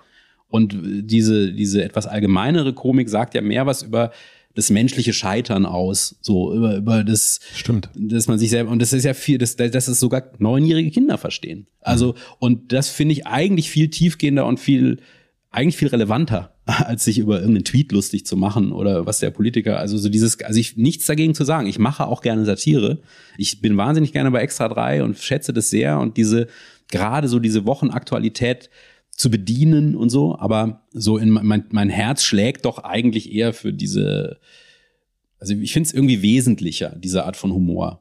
Weil sie mehr irgendwie, also keine Ahnung, so der Clown, der, also das, das klingt ja so doof, der es irgendwie nicht schafft, sich auf seinen Stuhl zu setzen oder so Jerry Lewis, der irgendwie die Vase umschmeißt und oder sich total ungeschickt verhält in einem Raum oder so. Das, äh, oder ähm, ja, Jacques Tati oder es gibt auch als Loriot-Sketch, der versucht, das Bild gerade zu rücken und bei diesem Versuch geht das ganze Zimmer in Trümmern. Alles geht zu Bruch und das Bild ist am Schluss gerade, aber alles andere ist, es sagt ja sehr viel mehr über das menschliche Streben aus und ich finde, es geht mir viel näher als irgendein Kabarettstück über ähm, Armin Laschet oder so. Wobei ich auch glaube, dass unter Umständen wir auch in die da noch mal viel mehr zurückkommen, weil jetzt auch gerade das Thema äh, immer wieder, ne, gerade in diesem Jahr so hochkommt, was darf man jetzt sagen mhm. und was darf man nicht mhm. sagen und wo ist die Grenze und ähm, und ich glaube, das ist schon äh, dieses dünne Eis, auf dem man dann auch steht, sobald man irgendwie Sachen veröffentlicht, die unter Umständen ja auch, äh, ich finde, ist ja immer die Frage, was darf Satire und was darf nicht. Ne? Also es fing mhm. ja mit Jan Böhmermann, war das ja ein großes, ein großes Thema, äh, was ja. geht und was geht nicht. Und jetzt merke ich schon, dass es dass da viele Angst davor haben. Also selbst Felix Übrigens, Lobrecht. Weil du es gerade so sagst, ne, finde ich eine super Differenzierung. Was darf man und was darf man nicht und was geht und was geht nicht. Das sind ja zwei verschiedene Sachen. Also ich, ich finde, darf, man darf erstmal alles, aber es mhm. geht halt nicht alles. Also ja, ja. Das ist ja ist schon mal ein Unterschied. Also ja, ja, das stimmt schon. Also da bin ich auch manchmal ganz froh, dass ich nicht immer so auf diesem dünnen Eis bin. Also wenn man jetzt so eine wochenaktuelle Sendung hat und man muss da jedes Mal rumeiern, was, oh, darf man das jetzt so sagen? Und selbst bei meinem Buch gab es Leute, die mir gesagt haben, oh, bei dem Cartoon kriegst du sicher einen Shitstorm oder so. Jetzt kommt die Werbung. Mein heutiger Werbepartner ist Calm. Vielleicht geht es euch gerade ähnlich wie mir. Jetzt, wo das sommerliche Wetter so richtig durchstartet, bin ich viel, viel mehr unterwegs. Und ich genieße es natürlich, dass ich so viel mehr Menschen treffe, viele schöne Veranstaltungen besuchen kann oder Aktivitäten. Das macht richtig, richtig Spaß. Das hört sich jetzt vielleicht ein bisschen komisch an, aber manchmal erzeugt das viele schöne auch Freizeitstress bei mir. Und deswegen achte ich besonders an vollen Tagen darauf, dass ich mir am Morgen oder auch nochmal am Abend bewusst Zeit für mich nehme.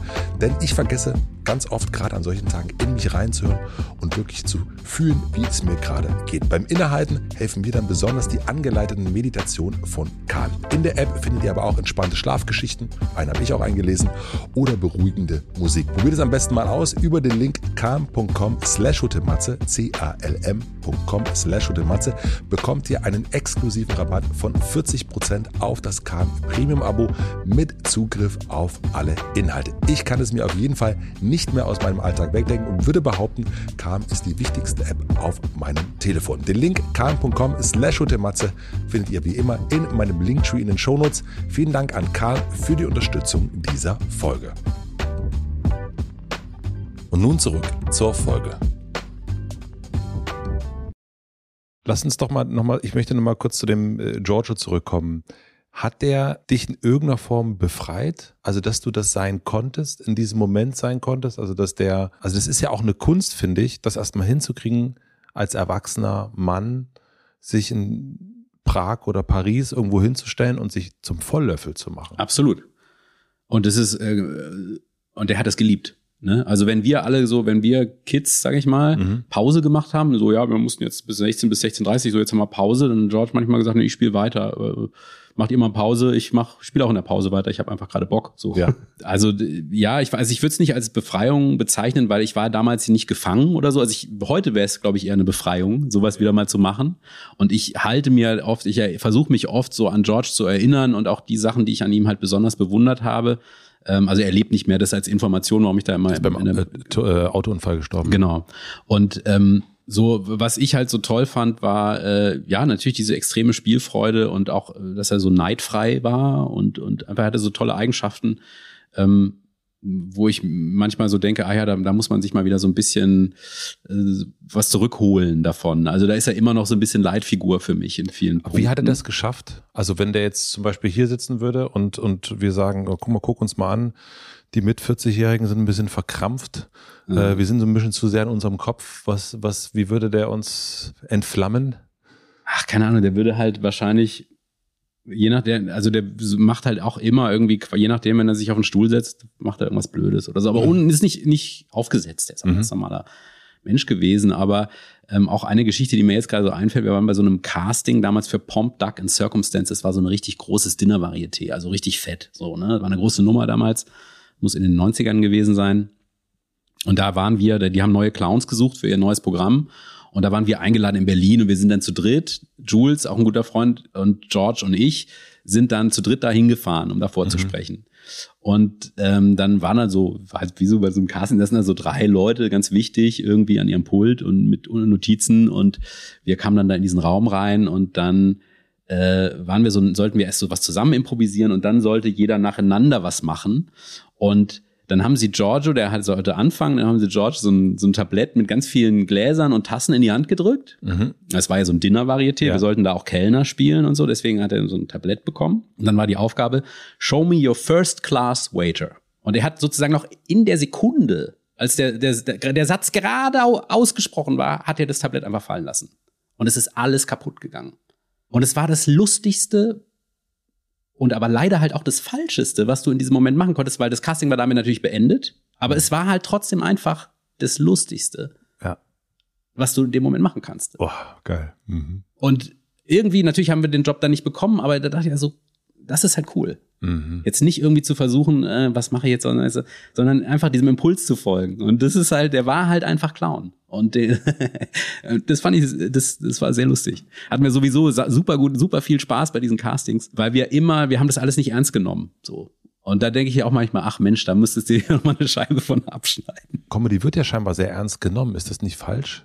Ja, also ich nehme das ja auch irgendwie ernst. Ja. Ne? Ich schließe mich da ein da bei mir und übe dann da wochenlang irgendwelche Stimmen, um dann, dann nachher irgendwie einen halbwegs lustigen Sketch von drei Minuten zu performen. Ist ja auch albern, es ist total absurd. Mhm. So, aber ähm, ja, also das, es ist natürlich alles nicht wichtig. Also was ich da mache, ist natürlich nicht wichtig. Aber in, ich sag mal so, wenn, wenn Menschen mir schreiben, auch das ist nochmal zu, zu dem Feedback von LOL, dass das genau das war, was sie gebraucht haben in dieser Zeit oder dass ihnen das auch über eine schwere persönliche Krise hinweggeholfen hat, dann denke ich so, wow, ist ja Wahnsinn. Äh, das freut mich dann schon sehr. Also ähm, das ist dann nicht das Ziel, aber also das ist ja nicht die Absicht, dass man jetzt irgendwie, man will einfach nur unterhalten, aber wenn das Leuten was bedeutet, ist ja großartig, ne?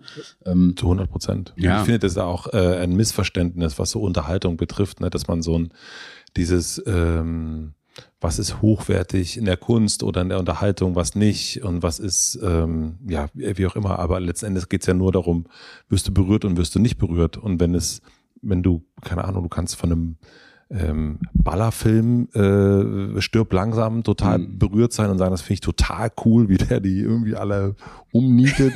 ähm, so berührend. Total rührend. Wie, wie trotz, er vom Hochhaus fällt am Schluss. Äh, trotz Weihnachten, meine Güte. Äh, und das andere ist aber natürlich auch, dass es total lustig sein kann. Und ich finde schon, ja. dass dafür ist ja auch Unterhaltung dann auch da an so einem, keine Ahnung, ob ja. das jetzt Pandemie ist oder nicht, aber in so einem Fall wie bei LOL ja einfach auch dann Familien zusammenbringen und, und die sitzen dann vom mhm. Fernseher und das, so viele Momente gibt's dann auch gar nicht mehr, wo, was so Familien zusammen gucken können. Ja, ja, das ist super, dass das so funktioniert hat. Ich muss aber auch sagen, ich bin, ich bin jetzt auch nicht der Typ, also ich, ich bin schon so ein so ein bisschen so ein Nerd, was so Vorbereitung und sowas angeht. Das, äh, der Ruf eilt mir leider auch so ein bisschen voraus. Aber ich kann es auch nicht anders. Also mhm. das hat auch, also das wird vielleicht bei einem Musiker, das gibt halt den, der kann einfach super geil rumimprovisieren und es ist brillant und der andere, der der muss das erstmal perfekt irgendwie einstudieren und dann ist es auch brillant. Ähm, da gibt's ja nicht gut und richtig und falsch oder so. So ist es halt bei mir. Ich bin, ich glaube, ich habe nicht das Talent, jetzt so die Sachen aus dem Ärmel zu schütteln und, und irgendwie dann direkt gut zu sein oder so. Ähm, deswegen mache ich es halt auf meine Art und es ist halt mehr so dieses sich in was reinarbeiten. Aber das ist auch. Äh Aber du kannst ja offensichtlich beide, kannst du ja. Du kannst ja einerseits diesen, äh, den, den, den Paris äh, die Laterne. Äh ja, aber das war nicht wirklich gut. Ach so. Weißt du, das fühlte sich gut an, weil das ja. so, aber ich würde sagen, jetzt gemessen an dem, was ich heute mache, hatte das natürlich nicht äh, diese Qualität. Okay. Ja. Dann lass uns doch mal sozusagen von Paris, Prag nach Berlin. Ernst Busch, du wolltest an, willst immer wieder den Burgtheater, bist dann nur in Essen gelandet. Ich weiß nichts über Essen, aber äh, warum war das für dich so eine, warum fühlte sich das zumindest nach einem Scheitern oder zum ersten Mal von so einem hohen Ross runterfallen für dich an? Ja, weil ich, weil ich mich zu geil fand oder weil ich so hochmütig war oder so. Okay. Ne? Also äh, da, ich habe das auch sehr also das war eine sehr prägende und ganz schöne Zeit da in meinem Leben. Also ich will das überhaupt nicht missen, die Zeit, die Was ich in hast Essen du da hatte.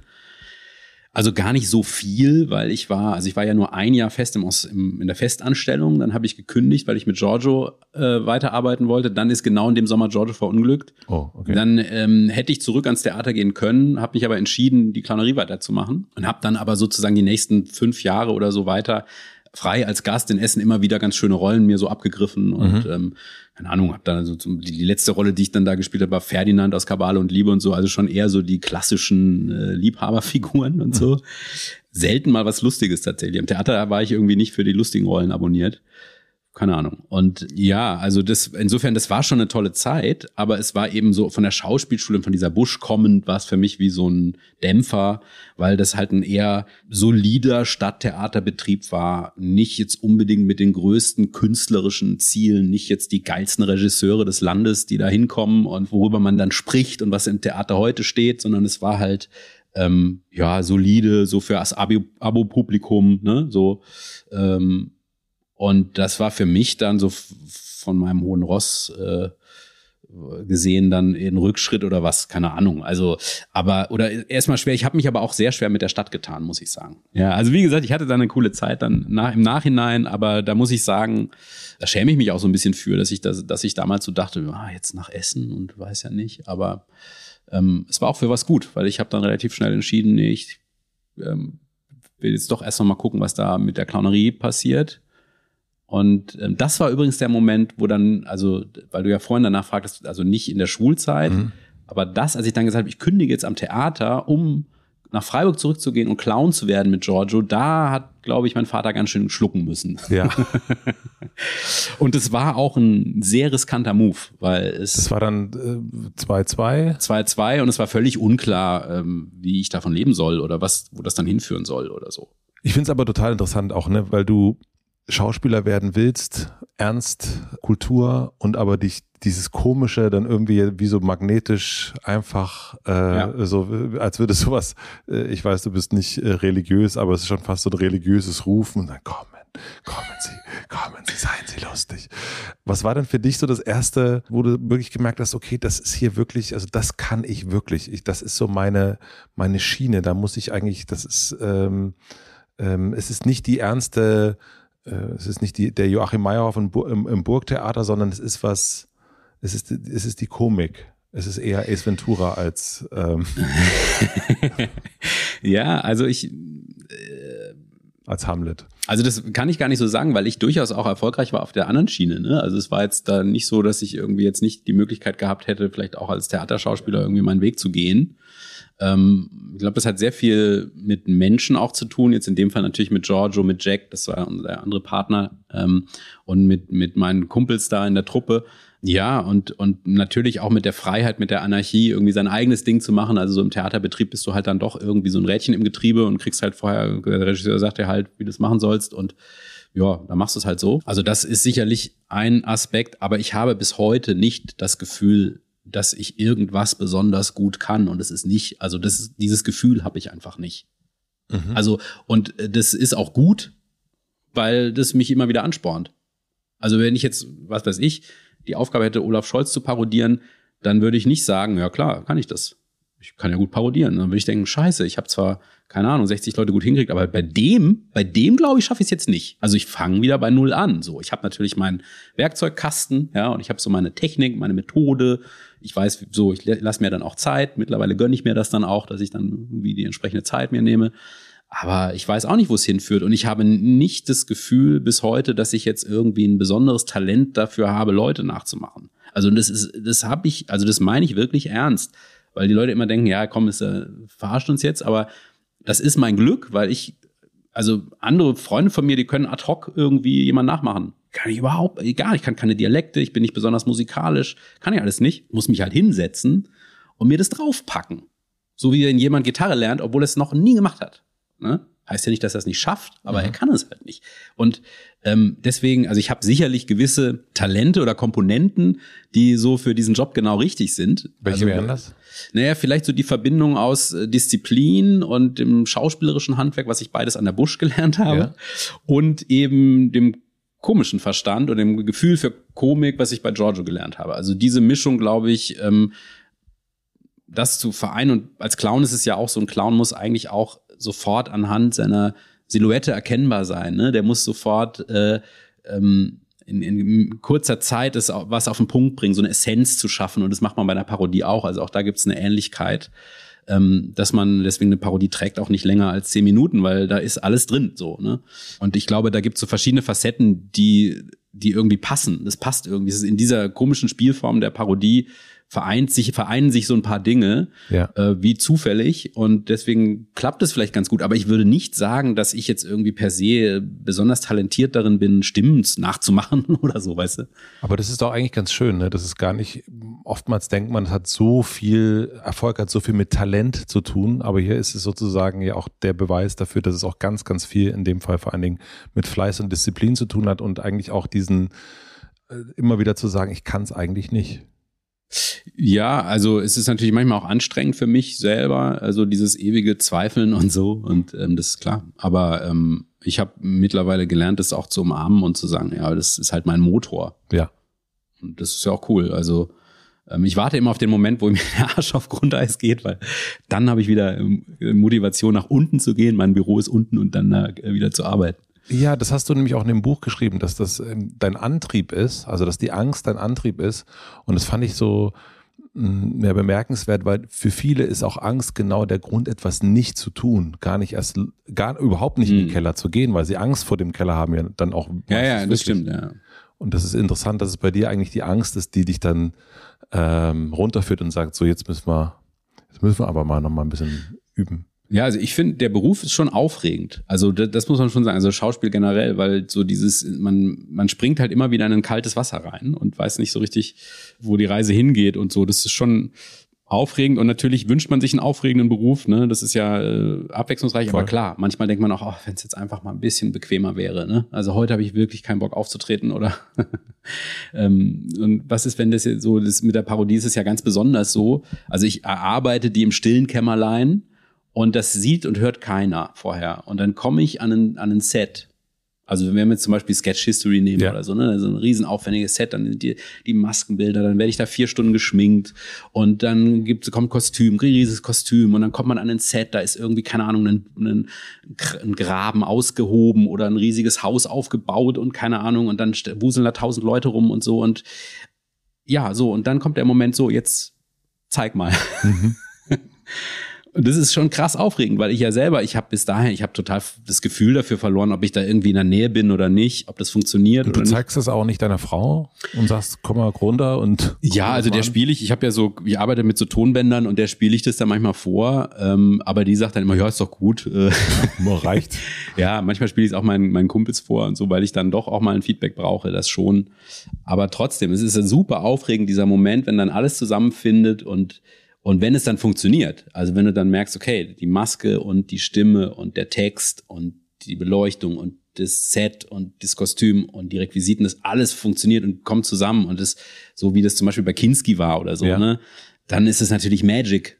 Und das spürst du dann aber auch. Also du hast erst nämlich von diesem Magic Moment auf dem, dem Laternenplatz erzählt, Ja. von diesem Freisein eigentlich. Das ist ja auch Magic. Ja, genau. Ja. Und Stimmt. spürst du das dann auch in dem Moment, wo du, wo so viel Arbeit dahinter steckt und so viel Perfektion? Ja, manchmal. Nicht immer, aber, aber manchmal. Aber tatsächlich ist es interessant, wie weil du hast total recht, das sind ja komplett, also das eine ist so aus der Improvisation heraus, dass man sich selber überrascht und das andere ist komplett geplant und Genau. durchge, ne, ähm, nichts dem Zufall überlassen und so. Der ambivalente Max Giermann. Ja, ja. Und äh, beides aber, ja, im Idealfall ist das der Grund, warum man das macht. Also dieses diesen Magic Moment zu Ja. erleben und zu sagen, okay, geil, das, das hier, das funktioniert. Ich bin jetzt gerade wirklich diese Rolle und es geht auf und die Leute lachen oder das ist ja beim Drehen dann, das ist beim Drehen echt fies, weil die dann nicht, die dürfen ja nicht lachen. Mhm. Da haben wir das wieder. Genau. Ja. Du willst ja eigentlich die Menschen zum Lachen bringen. Es ist ein Job und die dürfen dann auch wieder nicht lachen.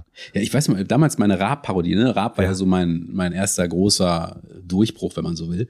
Ich weiß noch, wie wir das das erste Mal gedreht haben und es keiner reagiert hat. Und ich dachte so, ja gut, okay, offensichtlich jetzt nicht der Knaller. Aber wann hast du denn gemerkt, also das, äh, darauf wollte ich nämlich erst hinaus, dass dieser Weg, also dieses, äh, du, du gehst dann weg aus diesem Schauspielpfad, den verlässt du und du gehst rein in die Clownerie und du gehst rein sozusagen in dieses äh, Komödiantische. Und dann ist es ja auch noch nicht klar, ob man daraus irgendwie mal wirklich einen Beruf machen kann und so weiter und da auch sozusagen die Anerkennung kriegen kann. Wann hast du gemerkt, okay, doch hier ist, das ist richtig so? Das ist ja auch vage eigentlich. Es ist ja nicht, war ja nichts Versprechen, dass du weißt, ja gut, jetzt mache ich hier diese Truppe und dann wird das alles mega geil. Es gab mh, dieses Gefühl eigentlich nicht. Also äh, ich habe dann, ich habe die Entscheidung für richtig befunden. Es hat sich richtig angefühlt, weil ich es für mich wollte. Aber ähm, ich habe mir damals überhaupt keine Gedanken gemacht über die Zukunft oder so, sondern gesagt, so ich war auch irgendwie cool. Also dass man das, das war schon sehr mutig auch von Voll. mir. Würde ich mir heute wahrscheinlich nicht mehr zutrauen. Heute ist man wahrscheinlich dann doch zu sehr in einem, an einem gewissen Lebensstandard auch gewöhnt oder so. Ähm, aber das war schon, das war schon cool. Ähm, Der erste Moment als Comedian, so meine ich das ja, oder als, als keine Ahnung. Ich habe immer wieder auch so viele Sachen ausprobiert, in denen ich gescheitert bin. Also so, äh, sei es auch so Stand-up mal oder solche Sachen. Oder wo ich selber dann unzufrieden war, dass ich nie so dieses Gefühl hatte, ey, das ist, ich bin hier äh, wie ein Fisch im Wasser oder so. Mhm. Ähm, beim Parodieren war es ja auch Zufall. Also ich hatte dann einfach irgendwann mal so ein Casting für ein Comedy-Format, wo man halt parodieren musste. Und dann habe ich das gemacht. Ich weiß noch damals, ich dachte so, okay, kann das ja gar nicht, ich habe das ja noch nie gemacht. Und dann habe ich da irgendwie mir was ausgedacht und das da vorgespielt und dann hat es geklappt. Und ähm, dann habe ich das irgendwie gut gemacht und dann sind wir, okay, das funktioniert ja ganz gut, die sind alle zufrieden. Naja, die werden schon sehen, dass es ein Zufall war. Und dann wurde ich bei Switch, so wurden die bei Switch damals auf mich aufmerksam und mich dann da in, ins Boot geholt. Und ich dachte, ich weiß noch genau, wie ich damals so dachte, ja komm, das mache ich jetzt eine Staffel, danach ist eh Schluss, die werden mich ja nicht weiter beschäftigen, werden merken, ich kann das nicht. Aber ich meine, ich will eh nicht zum Fernsehen. Ich habe damals noch Theater gemacht, ich will eh nicht zum Fernsehen und ähm, ist doch ganz spannend. Machst es halt mal eine Weile, kannst Geld verdienen und äh, lernst Leute kennen. Ja, und dann kam es anders. Dann hatte ich in der zweiten Staffel noch mehr Drehtage. Und in der dritten noch mehr Drehtage. Und dann wurde es immer mehr. Dann hatte ich meine eigene Sendung mit Parodie und so. Und Da hast du aber immer noch nicht gedacht, ach, jetzt ist doch mal, ein- ich glaube, jetzt bin ich, ich glaube, jetzt ist irgendwie ganz gut. Es ist sogar so, wenn ich eine Figur spiele, zum Beispiel bei Extra 3, die ich schon oft gespielt habe, und ich wirklich zum Beispiel in Habeck, den ich Ja. gut finde, mit dem ich sehr zufrieden bin. Wenn ich den jetzt wieder spiele, in zwei Wochen oder so, dann werde ich wieder an den Punkt denken, scheiße, der ist nicht mehr gut. Es klingt nicht mehr so, wie er klang, und es klingt, es klang auch nie so wie er. Scheiße, es ist nicht gut. Und dann geht's wieder von vorne los. Darauf kann ich mich verlassen. Also Du kannst dieses- dich darauf verlassen, Ja. dass du dich niemals richtig gut finden wirst. Ja, naja, also wenn es dann, also es ist schon ab und zu, aber es ist, es ist halt eher die Ausnahme und ich renne halt nicht so durch die Welt, dass ich so denke, ey Leute, ihr, so funktioniert es auch nicht, das, weil es ist halt auch jedes Mal, du musst es halt jedes Mal wieder sozusagen den Nagel da durch das Brett bohren, also das Loch durch das Brett, du musst es halt immer wieder machen, das passiert, das, das macht halt keiner außer dir. Und dann musst du halt, ähm, es bringt einem halt nichts, dass du es dreimal schon gut gemacht hast, du musst halt beim vierten Mal wieder gut machen. Und das ist halt so. Ja. Ja, es ist halt kein, es ist halt keine Routine. Und es ist auch gut. Du hast mir ja so ein kleines oder uns hier so, so ein kleines Kartönchen mitgebracht. Und du hast es erst schon so ein bisschen, ich habe mich total gefreut, weil ich habe es dir vorher geschrieben, ich habe das gelesen, dass du das alles mit Kassetten machst. Und ich habe gesagt, bring doch mal ein paar Kassetten mit, damit man das mal so ein bisschen nachvollziehen kann, wie du das machst, weil ich war auch überrascht, als du sagtest, ja, mein Büro, da dachte ich, wie ein Büro, Wo- geht er dann ins Büro, sitzt er dann am Schreibtisch, äh, lass, lass uns mal so ein bisschen Werkstatt spielen. Und insofern, dass du mal, Gerne. also wenn wir so uns überlegen, überlegst du dir Habeck oder sagt dir jemand, lass mal Habeck machen? Vielleicht fangen wir da an. Oder Ja, ja, ja, ja, nee, nee, das finde ich genau so geht's ja los. Also man, also bei, nehmen wir jetzt extra drei, das ist ja eigentlich auch die einzige Sendung, bei der ich aktuell noch so regelmäßig parodiere. Mhm. Muss man ja auch sagen. Ist ja nicht Ja. so, dass ich das jetzt noch so, was weiß ich, in Hülle und Fülle ständig machen würde. Mhm. Also bei Extra 3, wenn wir dann sagen, so jetzt ist mal wieder Zeit für eine neue Figur, geht meistens von mir aus, weil ich mich dann selber anfange zu langweilen und denke so, jetzt müssen wir wieder was Neues machen. Ähm, dann überlegen wir halt erstmal mit der Redaktion oder die Redaktion überlegt erstmal, was für sie Sinn machen würde, wel- welche, weil die Figur muss ja bestimmte Themen bespielen können, die muss irgendwie ne, relevant sein und muss, ne, klar. Ähm, und dann machen die mir ein paar Vorschläge. Dann überlege ich erstmal, wen ich mir da überhaupt vorstellen kann. Dann spreche ich mit meinen Maskenbildern, weil das ist auch immer ganz entscheidend, ähm, was lässt sich überhaupt optisch umsetzen. Also Ja. viele schließen sich einfach schon aufgrund der Physiognomie komplett aus. Also die meisten halt. Ne? Also ich könnte jetzt keinen Friedrich Merz machen oder keinen Christian Lindner oder keinen Karl Lauterbach, weil die einfach eine komplett andere Kopfform haben. Also wenn jemand einen breiteren Kopf hat, dann kann man was aufbauen. Aber wenn jemand ein schmaleres Gesicht hat zum Beispiel oder nicht so breite Kiefernknochen wie ich, dann ist halt schwierig. Wird es halt nicht gut aussehen. Und dann ist es eigentlich schon äh, gestorben. Und dann guckt man halt, was da übrig bleibt. Und die Figur, dann probiere ich in der Regel noch mal so ein paar Tage für mich, ob ich da so einen parodistischen Zugriff finde. Und dann, ja, dann geht man, dann gibt man das Go. Und dann gibt's auch keinen Return mehr. Also in dem Moment, wo die Maske gebaut wird, ist meistens so sechs Wochen vor dem ersten Auftritt, weil die brauchen ungefähr sechs Wochen. Sechs Wochen. Ja. Und in, dann weiß ich auch, okay, da gibt's jetzt kein Zurück mehr, weil das kostet ein Schweinegeld. Und ähm, das muss dann halt auch stattfinden. Und dann habe ich natürlich schon auch Druck, weil ich so kann da nicht sagen, ach Leute, irgendwie lass uns lieber eine andere Rolle nehmen. Ich krieg die Stimme nicht so hin. Das geht dann halt nicht. Das geht dann nicht. Ja. Also du hast jetzt ja hier wirklich Kassetten. Ja, geil, ne? Also Aber wieso es ist, eigentlich äh, Kassetten? Ja, ich, äh, weil ich das schon sehr lange mache. Du bist Ja, sehr nee, alt. es ist wahr. Es ist so. Es ist wirklich der Grund. Also ich meine, damals war das ganz normal, das mit so Kassetten aufzunehmen, so ein Diktiergerät. Ist, ja, also du hast ja wirklich einen Kassettenrekorder. Hier ist, ich mache auf jeden Ja. Fall nochmal Fotos, dann kann man das, äh, kann man sich das nochmal angucken. Aber es ist wirklich so ein, wie so ein alter Anrufbeantworter hier und dann so ein kleines Diktiergerät. Ja. Und dann viele Kassetten und auf einer Kassette, das muss ich schon sagen, äh, da haben wir uns erst richtig doll gelacht. Ja, da steht drauf, äh, Hitler privat, durchgestrichen und dann steht nur, ähm, Ja, da habe ich mal, ich habe mal Hitler gespielt und äh, da ich sozusagen eine private Version von ihm spielen musste und es gibt ja relativ wenig Aufnahmen von Hitler, aber es gibt welche, wo Ja. er pri privat im Gespräch äh, aufgezeichnet wurde und er da ja ganz anders spricht als mit diesem rhetorischen Duktus. Ja. Ähm, das habe ich mir da halt drauf gespielt und daran gearbeitet so und deswegen ist diese Kassette. Ich habe das alles aufgehoben. Das sind sozusagen in dieser Kiste hier. Ich weiß nicht, wie viel das sind, aber das sind eigentlich, kann man sagen, alle Figuren, die ich gemacht habe. wow. Und deswegen glaube ich, hänge ich da auch so dran. Ich muss jetzt nur leider langsam umstellen, weil es gibt diese, ähm, diese Diktiergeräte nicht mehr zu kaufen. Ja. Und das hier ist schon so ein bisschen, da funktioniert auch schon die Rückspulfunktion nicht mehr und so. Also ich muss mich, glaube ich, langsam davon verabschieden, aber da bin ich recht nostalgisch. Also ich mag Ja, irgendwie dieses Gefühl, das habe ich schon geschafft. Und aber jetzt bei dieser Nur-Kassette, das habe ich mich nicht noch gefragt, oder Hitler privat, ist dann Hitler durchgestrichen, da steht nur. Ja, das heißt, ich habe dann äh, du's nur danach überspielt? Dieter nur gemacht und dann habe ich wohl keine Kassette mehr gehabt und gedacht, den Hitler brauche ich bestimmt nicht mehr. Und dann überspielst Und dann habe Hitler die überspielt, ja, ja, wie ja. geil ist das denn?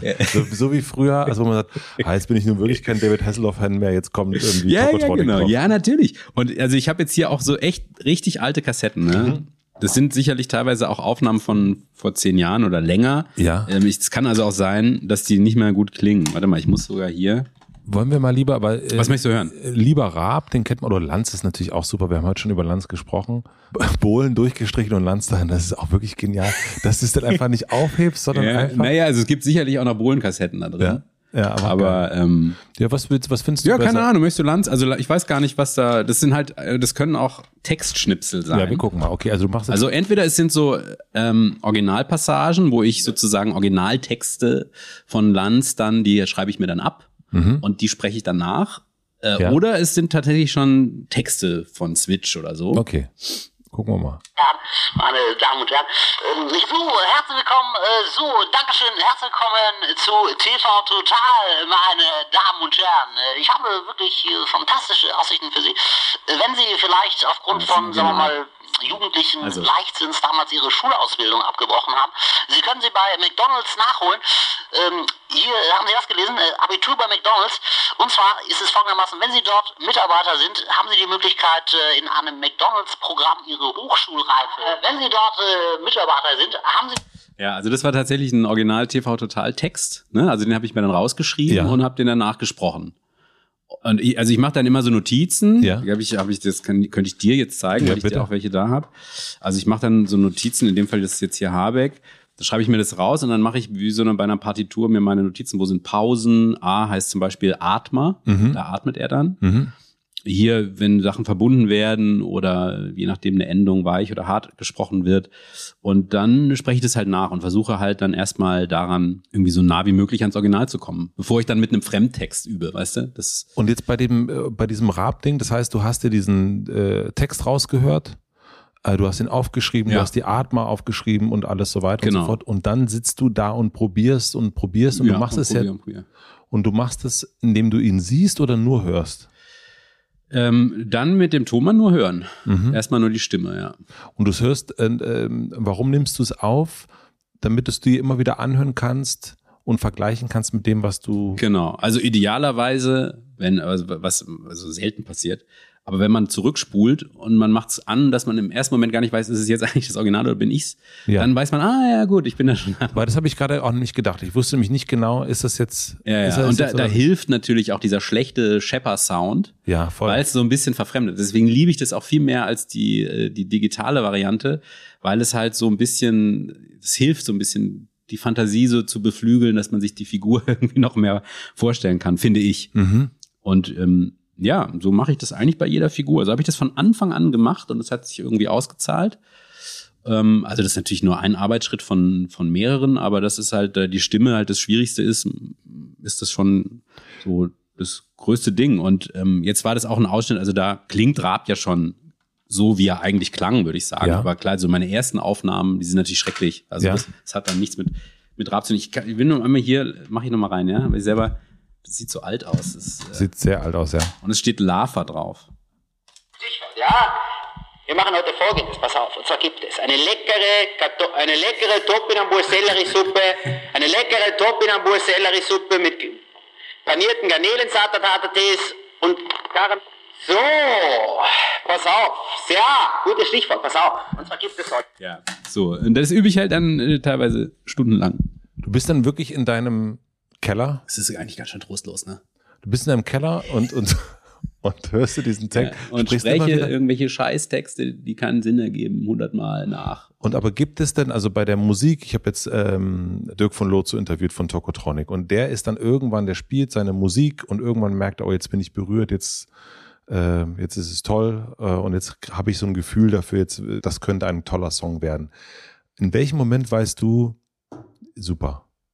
Oder super, das haben wir heute gelernt, super sagst du nie, aber ähm, oder selten, sondern äh, du merkst, ah, jetzt, ähm, weil das ist ja schon super schwer, das zu erkennen. Ja, aber also ja, aber man merkt schon, also manchmal macht so Klick. Ne, man, das gibt's manchmal, dass man irgendwie sagt, so jetzt plötzlich hat man was ganz Wesentliches in der Sprache geknackt und klingt plötzlich viel mehr wie der. Manchmal ist es ein schleichender Prozess, aber man merkt schon, dass man Fortschritte macht. Und das ist natürlich ein Erfolgserlebnis. Es macht dann schon Spaß, wenn man so merkt, ah cool, ähm, jetzt habe ich ihn schon viel besser und jetzt klingt schon viel besser und so. Ähm, das macht dann, klar, das, das, das gibt einem dann Antrieb. Ja. Aber ähm, es ist jetzt generell schon auch eine mühsame Fleißarbeit, also ähm, die ich auch oft verfluche, muss ich auch zugeben. Ne? Also deswegen, ich parodiere ja auch gar nicht mehr so viel, weil ich mir so vorstelle, wenn man jetzt sowas wie Switch damals macht, wo man dann, keine Ahnung, 12, 16 Figuren in kurzer Zeit sich draufpacken muss, dann, oh ja, also ich muss mir da ja auch nichts mehr beweisen oder so. Mhm. Ähm, deswegen, Also das Parodieren ist dir so ein bisschen, also beweisen, da ist ja auch wieder das Leistungsprinzip, ja, aber ja. ähm, ist dir das so ein bisschen, merkst du so, reicht dir jetzt so langsam? Ja, ich glaube schon. Also ich habe auch schon vor zehn Jahren gesagt, ich kann mir nicht vorstellen, dass ich mit 50 noch irgendwie Raab und Co. parodiere und nachmache und so. Ähm, Ja. Und jetzt bin ich ja bald 50. Ja. ja, und also das stimmt auch. Also das ist eine schöne Spielart und die hat mein Leben natürlich wesentlich geprägt. Und ich finde es auch irgendwie cool, dass ich mir das nie vorgenommen habe. Das ist halt einfach so passiert, habe ich ja beschrieben. Ne? Es ist so, Ja. Hat sich so ergeben und führte dann zu einem ziemlichen Erfolg. Und das, da bin ich auch stolz drauf und da bin ich auch fein mit. Aber ich glaube jetzt nicht, dass ich das noch 20 Jahre machen kann. Und das wäre dann vielleicht auch langweilig. Also, weil klar, ähm, es ist zwar jede neue Rolle wieder eine Herausforderung, aber ähm, trotzdem ist es halt, der Prozess ist dann doch immer wieder relativ ähnlich. Mhm. Aber also bei mir ist es so, wenn ich mich auf jemanden vorbereite, wie jetzt auf dich, dann ist es ja ganz oft, was hat diese Person schon gesagt, geschrieben, Ja. gemacht und, und Mhm. guck äh, sozusagen. Und bei dir ist es ja ganz doll das Wie eigentlich. Stimmt. Ähm, hast du dennoch das Gefühl, also gehst du oder hast du das Gefühl, du lernst diese Person kennen? Äh, nee. Deswegen, das unterscheidet sich tatsächlich komplett, glaube ich, von dem, wie du arbeitest. Ähm, und das, davor hüte ich mich auch. Also Okay. ich will nicht, also ich klar, als Schauspieler äh, hat man ja immer sowas wie eine Identifikation mit der Rolle, Ja. aber die, der möchte ich auch nicht im Wege stehen, insofern, dass ich jetzt nicht denke, oh, was ist das für ein Vollidiot oder so. Das möchte ich nicht denken, weil das denke ich, also ich meine, natürlich habe ich meine Haltung zu den Leuten und den einen, den bewundere ich und äh, den finde ich toll und deswegen gucke ich mir vielleicht auch gerne die Dokus an mit dem und den anderen finde ich ätzend oder äh, nervig und muss es mir halt trotzdem reinziehen. Aber ich versuche mich davon frei zu machen, das zu sehr zu bewerten, sondern ich versuche wirklich was abzubilden.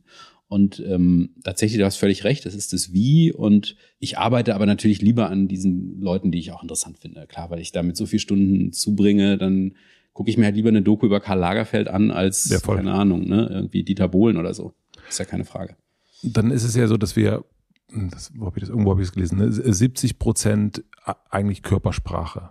Also wir kommunizieren 70 Prozent Ah über ja. den Körper. Ach.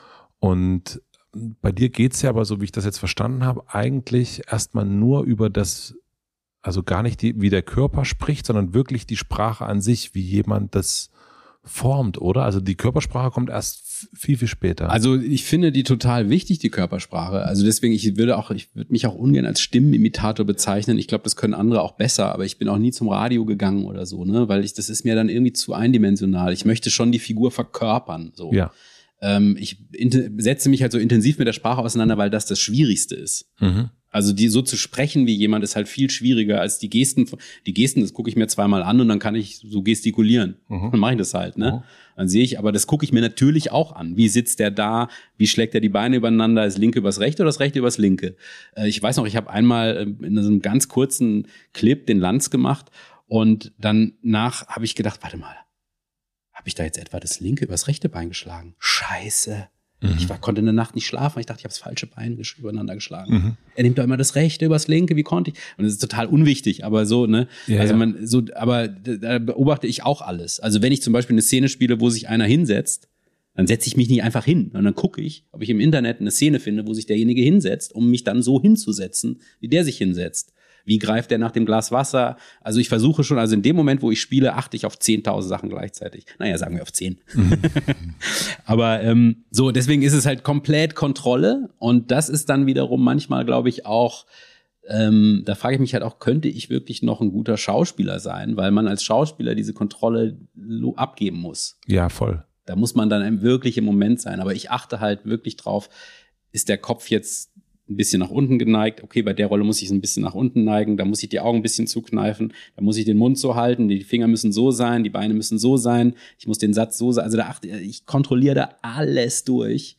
Und äh, daran gewöhnt man sich halt auch so ein bisschen. Ne? Und deswegen äh, glaube ich, bin ich schon da so ein Kontrollfreak.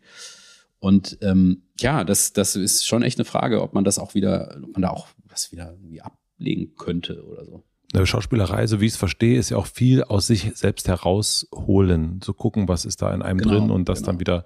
Und eigentlich ist es ja bei dir von das Außen reinzukriegen, Genau. viel mehr. Aber durch, also das stimmt, aber die Komik ist halt trotzdem irgendwie was, was total meins ist. Also die Art, wie ich das dann spiele, wie ich eine Pointe rüberbringe oder wie ich das setze, das, da könntest du jetzt drei äh, Jens Spahn-Parodisten nebeneinander setzen, das würde dann ja doch jeder anders machen. Ja, klar. Und das ist dann wiederum, wo ich sage, das ist dann so meine Handschrift. Ne? Also das ist dann das schon das, wo der Giermann da drin steckt, ist schon so, würde ich sagen, der, ähm, die Komik. Das kann man auch irgendwie nicht so richtig benennen, aber das ist. Äh, das gibt ja schon, ich finde, das ist irgendwie auch, also so auch in der Vorbereitung, wenn man sich dann so die anderen so bei Switch Reloaded, wenn man sich so anguckt, wie die, das sind ja mehrere Figuren und auch mehrere Leute, es hat schon was sehr Spezielles. Es hat schon, also so, jeder ist da auch speziell, das merkt man ja, das gar stimmt, nicht. Ja. Ähm, wenn man sich so, man, man, Genau, weil du sagst, irgendwie erst so die, die Leute, die im Radio sind, die Stimmimitatoren und so weiter. Dennoch ist es irgendwie doch so eine, man, man sieht es irgendwie, wer das ja, ist. Es ist ja, irgendwie doch eine, man vergisst nicht die Figur, finde ich, wer das ist. Komischerweise. Man ja. hat ja auch, ähm, es gibt viele Parodisten in Deutschland, aber es gibt, also so viele kennt man dann doch nicht, sozusagen. Ne? Also deswegen ja, gibt es ja, dann schon nochmal einen Unterschied, würde ich sagen. Ja. Ja, und also das fand ich halt bei Kinski, das wäre deswegen war Kinski für mich dann doch echt ein Glücksfall auch. Ähm, das ist nicht auf meinem Mist gewachsen. Das war der Chris Galetnecki, der diese Idee hatte, den Kinski ins Leben zu rufen, dafür Sketch History. Ich dachte so, ja, das interessiert doch heute keinen mehr. Aber das äh, habe ich mich getäuscht. Und äh, da fand ich es halt auch für mich sehr befreiend, weil, weil das dann doch auch wiederum Schauspiel ist. Also diese Emotionen zu transportieren, das ist, ich meine, Lanz, ja, das ist halt alles irgendwie moderativ, glatt und so. Alles so auf einem Ton, wenn man so will. Mhm. Ähm, und bei Kinski ist es natürlich dann schon, da kannst du noch so sehr sozusagen das jetzt handwerklich angehen, du musst es ja im Endeffekt doch füllen. Also das muss halt rüberkommen, ja, dass man wirklich denkt, so fuck, der brüllt uns jetzt hier gerade echt an.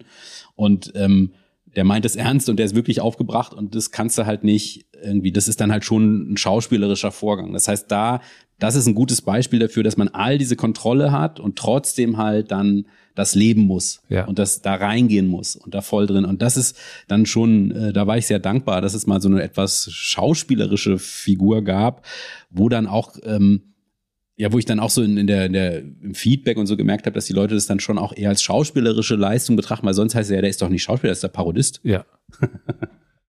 Jetzt hast du ja den, diesen ganzen äh, erfolgreichen Männer meistens äh, nachgespielt. Es gibt eine Fotografin, Helinde Kölbe, ich weiß nicht, ob das was sagt. Nee. Die hat jetzt zum Beispiel die Kanzlerin jedes Jahr fotografiert. Es kam jetzt gerade das Buch raus dazu. Und die hat sich äh, für Macht interessiert. Ja, doch, das kenne ich. Also Spuren der Macht. Ja, genau. Ja, ähm, und hat, hat so Schröder und alle möglichen, ja, Joschka ja, Fischer. Sachen, ja, genau. Äh, fantastisch. Und sie hat sozusagen die Fotos gemacht und dann sieht man auch anhand der Fotos, wie sich so Schröder verändert hat. Man sieht so richtig, wie die Macht in seinen Körper sozusagen kommt.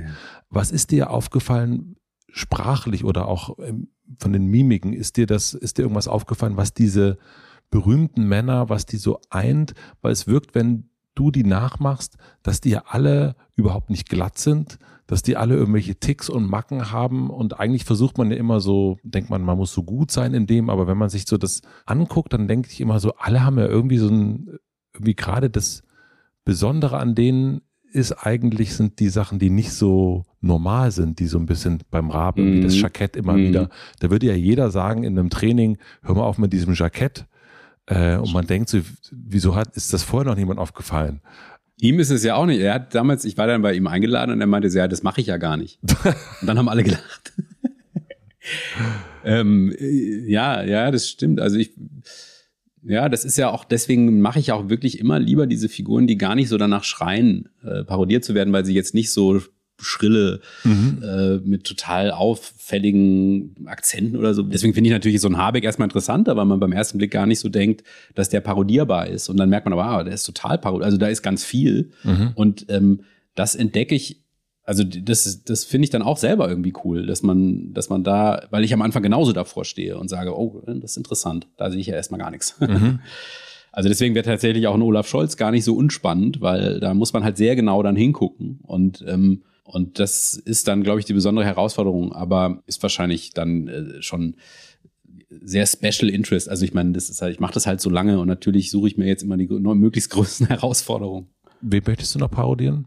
Oh, also es gibt jetzt eigentlich, also tatsächlich, weil wir über, über Lanz und Precht vorhin gesprochen haben, Precht fände ich schon ganz interessant, den mal zu machen. Den wollte ich eigentlich schon jahrelang machen. Mhm. Aber ich, äh, für mich, mich schreiben auch ganz oft Leute an und, und fragen, oh, kannst du nicht den mal machen oder jenen? Aber ich mache das ja immer für bestimmte Formate. Ja. Also wie gesagt, das ist ja auch sauteuer und aufwendig und ich kann jetzt nicht einfach nur für YouTube mal eben eine super teure Maske. Also deswegen, das muss dann natürlich auch irgendwo eine Plattform geben, wo das passt. Aber mhm. den könnte ich mir gut vorstellen, zum Beispiel. Aber ehrlich gesagt, ich müsste das auch gar nicht mehr machen. Also wenn jetzt heißt, du, du hast jetzt hier einen anderen Job, du kannst jetzt Tatortkommissar werden.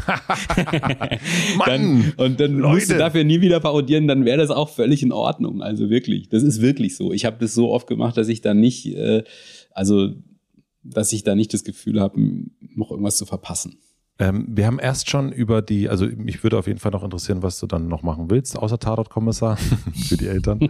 ähm, du hast geschrieben, auch in deinem Buch, dass das Missverständnis dein größtes Kapital ist. Und das musst du mir erklären.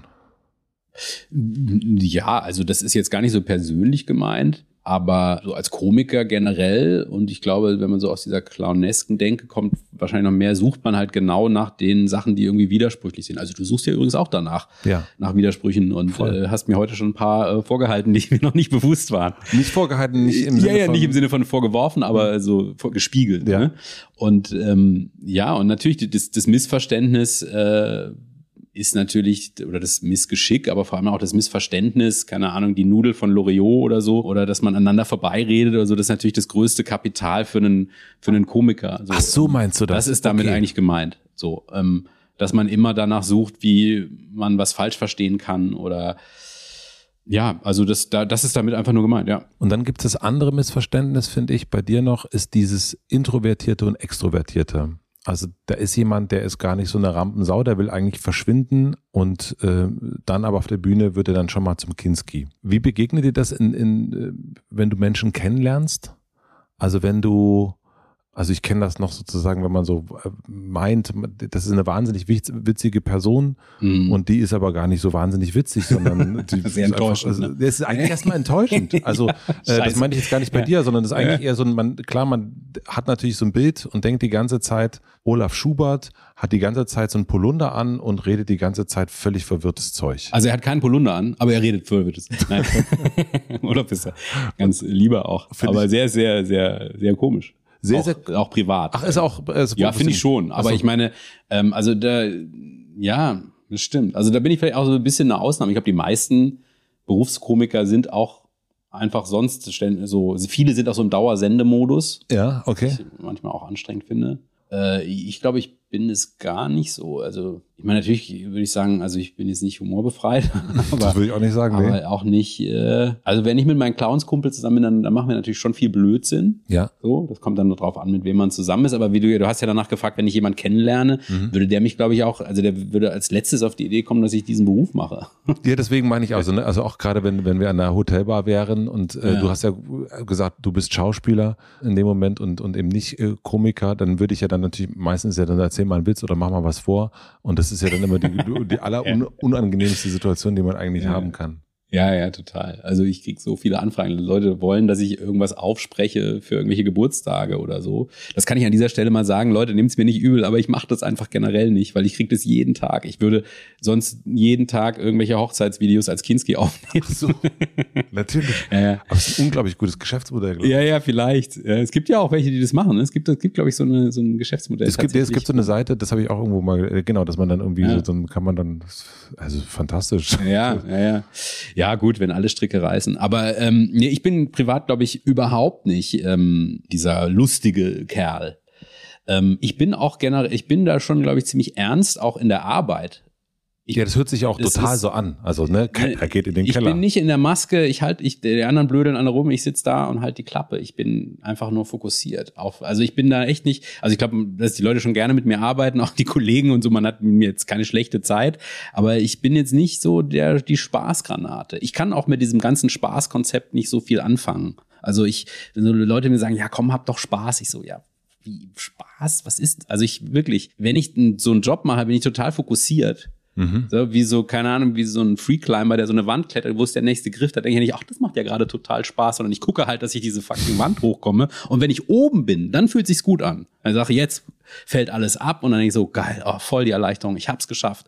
Aber währenddessen, also so dieses, auf der Bühne stehen und es genießen, das kann ich, äh, ich weiß nicht, das ist so, also ich versuche das jetzt mal, ich mache jetzt so einen Abend, wo ich mal wirklich sage, so, das will ich jetzt mal lernen, auch einfach wirklich mal Spaß zu haben und mal so zu gucken, was passiert. Aber es ist eigentlich, so habe ich das noch nie empfunden. Keine Ahnung. Also deswegen, ich bin, glaube ich, nicht so der Lustige, der so sagt, so ich, ich sehe immer irgendwie das, was, was muss ich erfüllen, was sind die Erwartungen. Auch wenn ich heute zu dir komme, ich bin natürlich aufgeregt, weil ich denke so, oh, ah, nicht, dass ich da ein schlechtes Bild abgebe oder enttäusche. Jetzt hatte der so tolle Gäste. ich habe mir heute noch mit Schweighöfer angehört und dann so, ja krass, ey, diese Leute machen alle so viel. Und das ist klar, also so ja, aber das ist, äh, das, das ist, das ist ja das Faszinierende daran. Und das ist, glaube ich, auch das, was man, warum man dich gerne sieht, weil man merkt, irgendwie, da ist es nicht eins zu eins. Und das ist, da ist irgendwie, ähm, man kriegt es nicht so richtig alles zusammen. Und, ähm, und deswegen äh, finde ich das auch so schön, dass du hier bist und wir das so, ähm, so ein bisschen äh, angucken können. Und äh, was ich nämlich noch nicht zusammengekriegt habe, jetzt kommen wir zu, zu der letzten Sache, die ich, äh, hier steht nämlich groß auf meinen, auf meinen Notizen, Penis. Ähm, Hitler privat und Penis. Hitler privat und Penis, das wird die Überschrift.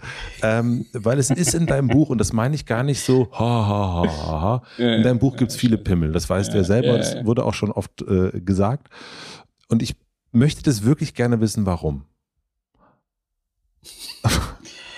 Also weil das Pimmel, äh, weil ich, also das, vielleicht gebe ich noch eine Sache dazu. Ein Freund von mir, Philipp, der ist, ähm, der ist, macht Coaching ganz viel, also er lässt sich coachen mhm. und ähm, seine Coachin sagte neulich, ja, du, äh, du hast es ja schon gesagt, du machst immer, äh, die, die Männer machen immer mehr die, die Füße, äh, die, die Beine übereinander, verschlagen sie und äh, klemmen sozusagen immer mehr ihren Pimmel ab. Äh, 2020, 2021. Wenn du rausgehst, denk dran, du hast einen Penis, nimm deinen Penis mit. Das ist ja das Verrückteste, was ich je gehört habe. Ja. Und ähm, Das nehme ich mit heute. Wenn das ich rausgehe, werde ich denken, ich habe einen Penis. Ich habe einen Penis. Und dann ist in deinem Buch, in einem, also von einem damals 44-Jährigen, sind so viele Pimmel drin. Ja. Gemalte Pimmel, dass ich mich natürlich gefragt habe, und du überschlägst deine Beine nicht. Mhm. Ähm, ja, so halb unten, unten am Tisch. Unten, ja. Warum so viele Pimmel? Also, was also, fasziniert dich daran? Also die Antwort darauf ist leider, glaube ich, enttäuschend, weil es ist äh, also ich, also kann natürlich, das kann ja sein, dass da irgendwas in mir schlummert oder ich vielleicht eine, ähm, eine, vielleicht hatte ich eine sexuelle Durststrecke oder so, keine Ahnung. Ich, aber im Grunde war es meines, also so wie ich das sehe und wie es meine Antwort dann immer ist, ähm, das war so ein, so eine komische Dynamik bei Instagram weil ich habe die Sachen alle, also das war ja erstmal gar nicht geplant, so ein Buch zu machen. Und dann habe ich, ich habe halt gezeichnet, das hat mir Spaß gemacht. Und dann habe ich die alle Sachen in den Stories immer gepostet, jeden Tag so, keine Ahnung, teilweise 20 Zeichnungen, wie so bekloppt, ne? Ja. Und ich habe halt auf diese etwas schlüpfrigeren Sachen immer am meisten Feedback bekommen. Und das irgendwie, na, cool, das mögen die. Ja. Und äh, das kommt gut an. Und dann immer mehr davon gemacht und das wurde dann so ein Selbstläufer. Und ich wurde dann, ich weiß nicht, ich war dann bei der Berlinale und normalerweise, ja, hier, Kinski und so. Und dann kamen die Leute, aber du bist da der Penismaler von Instagram, finde ich super lustig. Also so, das fand ich auch irgendwie witzig. Vielleicht war es auch einfach eine Phase, die bei mir ein bisschen zu spät kam. Äh, keine Ahnung, aber ich finde es irgendwie lustig. Also ich finde es aber auch nicht, ich würde jetzt auch nicht sagen, dass ich generell auf so Pimmelhumor stehe, aber irgendwie so in Verbindung mit diesen Zeichnungen, keine Ahnung, irgendwie, ich kann es dir gar nicht so richtig erklären. Es kam so aus mir raus. Einfach so. Ja. Keine Ahnung, es ist nicht, es, ich mache das jetzt auch nicht mehr. Ja. Also das, ich habe es davor auch nie gemacht. Keine Parodien, keine Penis mehr. Okay, was machst du denn als nächstes? ähm, war, das, war das jetzt eine unbefriedigende Antwort? Es war ein bisschen, es war ein bisschen unbefriedigend und ich ja. glaube es nicht ganz. Du glaubst, dass da mehr ja, ja. psychologisches ja, auf jeden Fall. drinsteckt? Ja, es kann ja sein. Ja, ja, das, ja, das ist, du musst sein. mal zu dem Coach. Also ich glaube, ich bin schon, also ich will jetzt nicht, oh Gott, ich werde jetzt nicht am Schluss deines Podcasts noch sagen, ich sei triebgesteuert, aber ich bin, glaube ich, schon ein leidenschaftlicher Mensch und ähm, ich meine, du hast als erstes erst gesagt, als es um die um, um das Unsichtbare ging. Ja, ja. Das ist erst hast du gesagt. Ähm, ja, das ist halt so eine Jungsfantasie, ne? Bei mir wäre es erst BND natürlich. Ja. aber ähm, du wolltest sagen, dass du nicht triebgesteuert bist, aber, glaube ich, war, war der Satz. aber ich bin es eben doch. Ich so. bin es doch. Ein klein bisschen, weiß ich nicht. Ja, ist auch egal. Ich habe das ja auch irgendwie bewusst entschieden, dass das da rein soll, weil das halt nur mal so dazu gehört. Das ist halt so. Ja, aber ich finde das, ich finde das wirklich, also das hört sich so vielleicht wirklich total beknackt an, aber man kennt dieses Pimmelige eigentlich nur äh, in der, in der Kunst, entweder wird es so Aktmalerei oder, oder nackte Bilder oder irgendwas und dann ist es so Terry Richardson oder irgendwas. Und ich finde das, aber Pimmel sind so weg Also Pimmel sind so richtig, äh, Pimmel sind so, so out of, wirklich, Ja, ja. die sind out of fashion. Also Pimmel sind mal so gar nicht im Trend gerade. Und dann kommt so ein Buch, was ich total mag und da sind so viele Pimmel drin und ich muss ständig darüber lachen, äh, äh, über die Pimmel, merke aber auch, okay, ja, die, das ist so absurd jetzt gerade, aber ja, Pimmel sind halt out of fashion. Und ich meine, während ich das sage, sind meine Füße überschlagen. Ja, ja, ne, aber es ist, also ich finde auch, also man muss ja auch sagen, Pimmelwitz ist ja nicht gleich Pimmelwitz. Also ich finde schon, dass das manchmal auch, also sind schon viele so Cartoons drin, die, ähm, die halt noch so eine andere Ebene haben. Also zum Beispiel fällt mir gerade jetzt der ein, da liegt ein Ehepaar, ein Paar liegt im Bett Ja. unter einer Decke und er hat einen Ständer, man sieht halt nur so die Ausbuchtung unter der Decke und sie denkt gerade in der Blase, er hätte eine Rose in der Hand unter der Decke für sie. So, das ist jetzt ja nicht, finde ich, in erster Linie ein Pimmelwitz, sondern es ist ja eigentlich eher das Ja. Missverständnis Genau. zwischen Mann und Frau. Sie ist romantisch und er will halt Sex. So. Ja. Und das ist halt oft so, finde ich, dass das eher so ein Vehikel ist, um, also, keine Ahnung, ähm, gibt sicher auch wirklich platte Pimmelwitze da drin. Ähm, aber ja. Ich mag's. Ich Alles mag, gut. ja, ich mag's Ich auch. auch. Ich stehe dazu. Ist Ich gut. stehe steh dazu. Er hat's gesagt. Na gut, also Pimmel ist out, Parodie ist auch out. Was will der Giermann werden jetzt als nächstes? Ja, also das mit dem Werden, du kannst mich fragen, was ich machen will. Was ich werden will, weiß ich nicht. Das, Aber was du machen willst. Mhm. Ich würde gerne mehr malen. ja. ich will malen. Und das ist, also ich hab Bock, also jetzt bin durch das Zeichnen habe ich ja wieder entdeckt, ähm, durch so ein iPad, darf man das sagen, also durch ein Tablet, ähm, und fand diese Funktion so cool. Und dann habe ich plötzlich ganz, wie gesagt, auch mit Instagram und so wurde das dann ganz viel. Und jetzt bin ich beim Malen wieder. Das habe ich früher auch gemacht, so Mhm. als Hobby, und das habe ich jetzt wieder entdeckt. Und das merke ich aber, dass das überhaupt nicht in meinen Alltag gerade reinpasst. Aber da ähm, würde ich gerne mehr machen. Und da würde ich gerne mir irgendwie was Kleines aufbauen. So. Aber ähm, also schön so mit Öl oder Acryl äh, Leinwände bemalen. Und so klassisch, ich glaube, äh, Klaas äh, und Jakob haben da sogar mal irgendwie Witze gemacht drüber, über so Promis, die dann mit Mitte 40 jetzt noch fangen sie auch noch an zu malen. Da, da gehöre ich dazu. Ja. Und warum machst du das so gern? Was ist dann, äh, also wenn du da malst, Ja. ja. eigentlich, also das eine äh, ist ja etwas sehr, eigentlich am besten, wenn es frei ist. Ja, ja, also das ist tatsächlich so von diesem Gefühl, also da- weil ich das vorhin von der Clownerie beschrieben habe, dass man da in so einem Flow ist und so im Moment ist und Ja. einfach so von einem zum nächsten. Und beim Malen ist es halt auch so, ähm, du schaltest den Kopf aus und das passiert irgendwie und du entscheidest intuitiv, welchen Strich du als nächstes setzt und welche Farbe du als nächstes nimmst. Und ähm, das, Das, Gefühl habe ich übrigens bei dem Buch auch.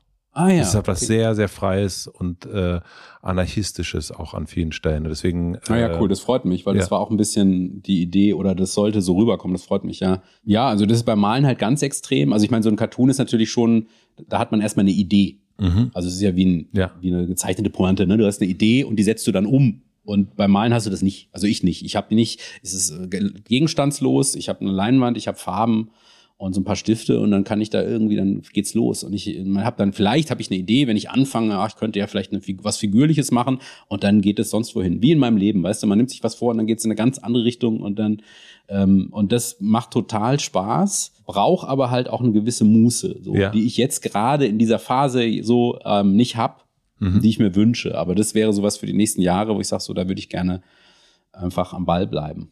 Schön, da bin ich sehr, sehr gespannt. Ja. Wir kommen so langsam äh, zu den letzten drei Fragen. Außer du hast noch etwas, wo du sagst, da, das ist noch, äh, das, das, das, das müsst, das gehört noch dazu. Also Penis ist. Penis. Wir können über Hoden, habe ich Hoden, habe ich auch einige drin. Hast du Hoden? Ja, einen also Bruder, der, der macht sich so den, den Rock hoch und dann sind da die Hoden drunter. Ähm, das sind aber, ja, nee, also sonst eigentlich nichts. ich, äh, Penis, Hoden, aber, aber ähm, Ich gehe mal nach gleich raus, ich habe auch Hoden. ich habe auch Nicht Hoden. nur einen Penis, ich habe auch Hoden. Es ist, äh, ich glaube, wir haben noch, ich habe noch nie so viel in einer Folge über Penisse gesprochen. Und das Also mit Penis- mir, ne? Wer hätte das gedacht? Ja, aber es ist schön. Ja, findest du? ich mir jetzt gerade ein bisschen unangenehm. Das, aber Aber- ja, das ist ja aber wirklich das Problem. Das ist, äh, es ist, unang es ist so unangenehm. Ja, aber weil, ja, ja, es ist unangenehm, aber es ist auch unangenehm, darüber zu reden. Also so ein Buch zu haben und so Zeichnung ist eine Sache, aber jetzt zu erklären, warum, das ist natürlich wirklich, da muss ich ja ganz tief, ganz tief graben. Ja. Da kommen wir noch mal irgendwann ein andermal hin.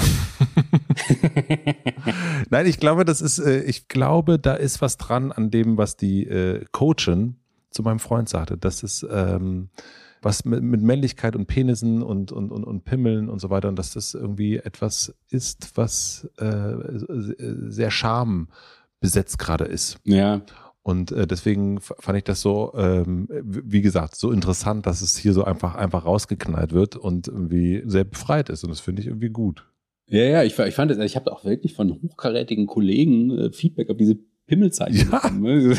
Okay. There is something. das ist Kunst. ja, natürlich. Ja. Also deswegen. Also Tatort-Kommissar, hallo, ich Hallo. bin Peniszeichen. Ich bin der Penis, äh, Penisparodist.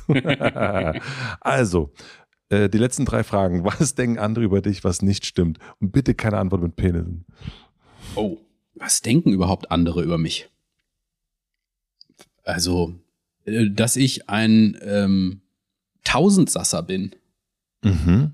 Also, weißt du, so nach dem Motto, der kann so viel und der kann ja alles und der ist ja so super talentiert, das äh, würde ich sagen, stimmt nicht. Das stimmt nicht. Nö. Mhm. Also, ich mache meinen Job, glaube ich, ganz vernünftig, aber Mhm. Punkt. Punkt. Ich frage immer gerne nach Buchempfehlungen. Jetzt so kurz vor Weihnachten, außer dein eigenes Buch, was ich, was ich empfehle. Welches Buch hast du ähm, vielleicht auch verschenkt? Vielleicht ist das, wo du sagen würdest, auch nach dem Gespräch, das wäre doch mal ein gutes Buch, was man lesen könnte oder lesen sollte. Mein Penis und ich äh, von, nein. Of course. Äh, Der lag jetzt einfach hier ja, ja, rum. der, der, der Penis lag hier einfach rum. Wessen Penis liegt hier? Oh, wir kommen hier nicht mehr raus, glaube ich.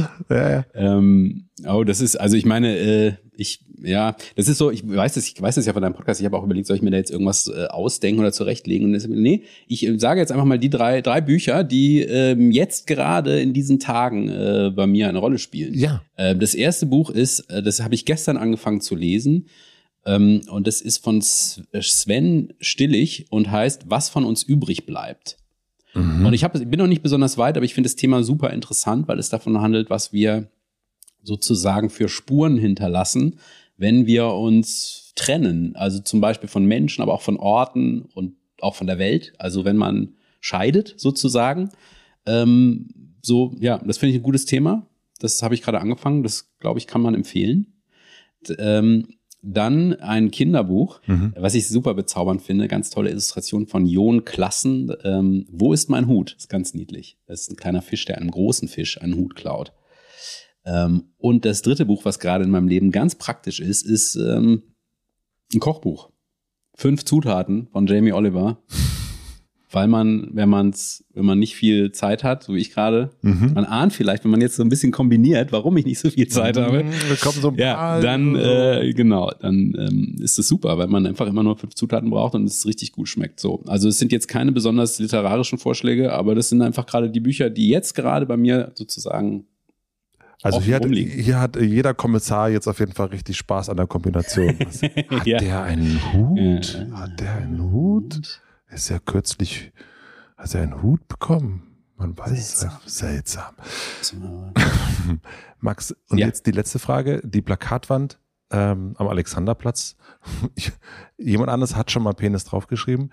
Ähm, welchen Satz würdest du draufschreiben? Ich, äh, eigentlich müsste man jetzt ja den Satz draufschreiben, du hast einen Penis, weil, ne, was die Psychologin gesagt hat, aber das ist ja nicht von mir. Ähm, ja, ach, äh, es ist ja Weihnachtszeit, ne? Ja, Ich würde draufschreiben, halt inne. das finde ich gut. Einfach mal, also das klingt jetzt auch wieder, das ist natürlich immer so äh, Pseudo-Weisheiten, aber es stimmt ja auch irgendwie, dass man immer zu irgendwie rumrennt wie blöde und ja, kann man doch so stehen lassen, oder? Wirst du denn jetzt innehalten? Über die nächsten Tage? Ja, ich habe leider, ähm, das heißt leider, ich habe ein schönes Projekt vor mir, gehe auf die Bühne mal wieder Mhm. und da muss ich einiges noch mir ausdenken und vorbereiten und ähm, deswegen habe ich wahrscheinlich nicht so viel Zeit zum Innehalten. Mhm. ist doch geil eigentlich. Keine Zeit zum Innehalten. Aber ähm, ja, man kann das, also man kann das natürlich auch immer mal so zwischendurch. Ähm, ja, ich versuche schon. Also ich bin auch generell ein guter Innehalter. Also ich bin, ich, weißt du, ich kann auch kein Multitasking oder so. Ich muss immer, ich kann mich immer auf eine Sache konzentrieren, weil ich brauche ganz viel äh, Prokrastination, auch wenn ich so eine Rolle mache. Ne? Wenn ich da vier Stunden arbeite, sind sicher mindestens zweieinhalb Stunden davon irgendwie meinen Gedanken hinterherhängen und abschweifen und so. Also das kann ich schon gut, ja. Super. Max, es hat mich richtig gefreut, dass wir deine Ambivalenzen heute uns und dein, deine Ambivalenz und dein Penis, muss ich natürlich sagen, ähm, äh, dass wir uns damit beschäftigen konnten. Ja, du, das hat mir auch kann, tust du mir einen Gefallen? Ja. Kannst du deiner Schwester und deinem Sohn ganz liebe Grüße ausrichten? Das mache ich auf jeden Ja. Fall. Also meine Schwester hört das hier auf jeden Fall. Mein Sohn findet Ja. Podcast völlig, völligen Quark. ja, ja. verstehe ich aber auch. Ja. Ich, also herzliche Grüße. Ich finde es auch völlig ein Quark, aber es hat trotzdem Spaß gemacht. Vielen, vielen Dank. Danke dir. Gerne. Thank you. Das war Max Giermann. Vielen, vielen herzlichen Dank fürs Zuhören. Als ich das Gespräch gerade nochmal angehört habe, ist mir vor allen Dingen hängen geblieben, dass es nicht reicht, ein, zwei, dreimal gut zu sein, sondern dass es immer wieder darum geht, dass man immer wieder hart arbeiten muss, dass man an sich zweifeln muss und dass man nachbessern muss und dass das einfach dazugehört. Das wird, finde ich, in diesem Gespräch und in Max Arbeit generell sehr, sehr deutlich. Und was mir auch ganz oft in den Sinn gekommen ist, ist die Richard David Brecht Frage, wer bin ich und wenn ja, wie viele. Ich bin auf jeden Fall sehr, sehr gespannt, wohin Max Weg jetzt als nächstes so geht. Es hat mich auf jeden Fall gefreut, ihn zu sehen. Im Januar und im Februar, da haben wir auch kurz drüber gesprochen, ist er auf Tour und ich glaube, das lohnt sich total, sich das mal ein bisschen anzuschauen. Und ich bin sehr, sehr gespannt, ob es eher fest oder eher frei wird. Vielen, vielen herzlichen Dank an Athletic Greens Closed und an Monster für den Support hier. Herzlichen Dank auch an Lena Rocholl für die redaktionelle Unterstützung, an Max Emilian Frisch für den Mix und den Schnitt und Anjan Köppen für die Musik. Max Gehmann hat ja ganz am Ende seine drei Bücher der Stunde sozusagen geteilt. Wenn ihr wissen wollt, was ich gerade so spannend finde, dann abonniert gerne meinen High Five Newsletter. Den verschicke ich immer freitags und dort teile ich die fünf Dinge, die mich in dieser Woche so begeistert haben. Das kann ein Buch sein, das kann ein Sketch sein, den ich gerade im Internet gesehen habe oder ein Podcast oder ein Zitat. Alles, was mir so in dieser Woche über den Schreibtisch gelaufen ist. High Five, der Newsletter, den Link findet ihr natürlich in den Shownotes. Wir hören uns hier wieder nächste Woche Mittwoch. Bis dahin, bleibt gesund, euer Matze.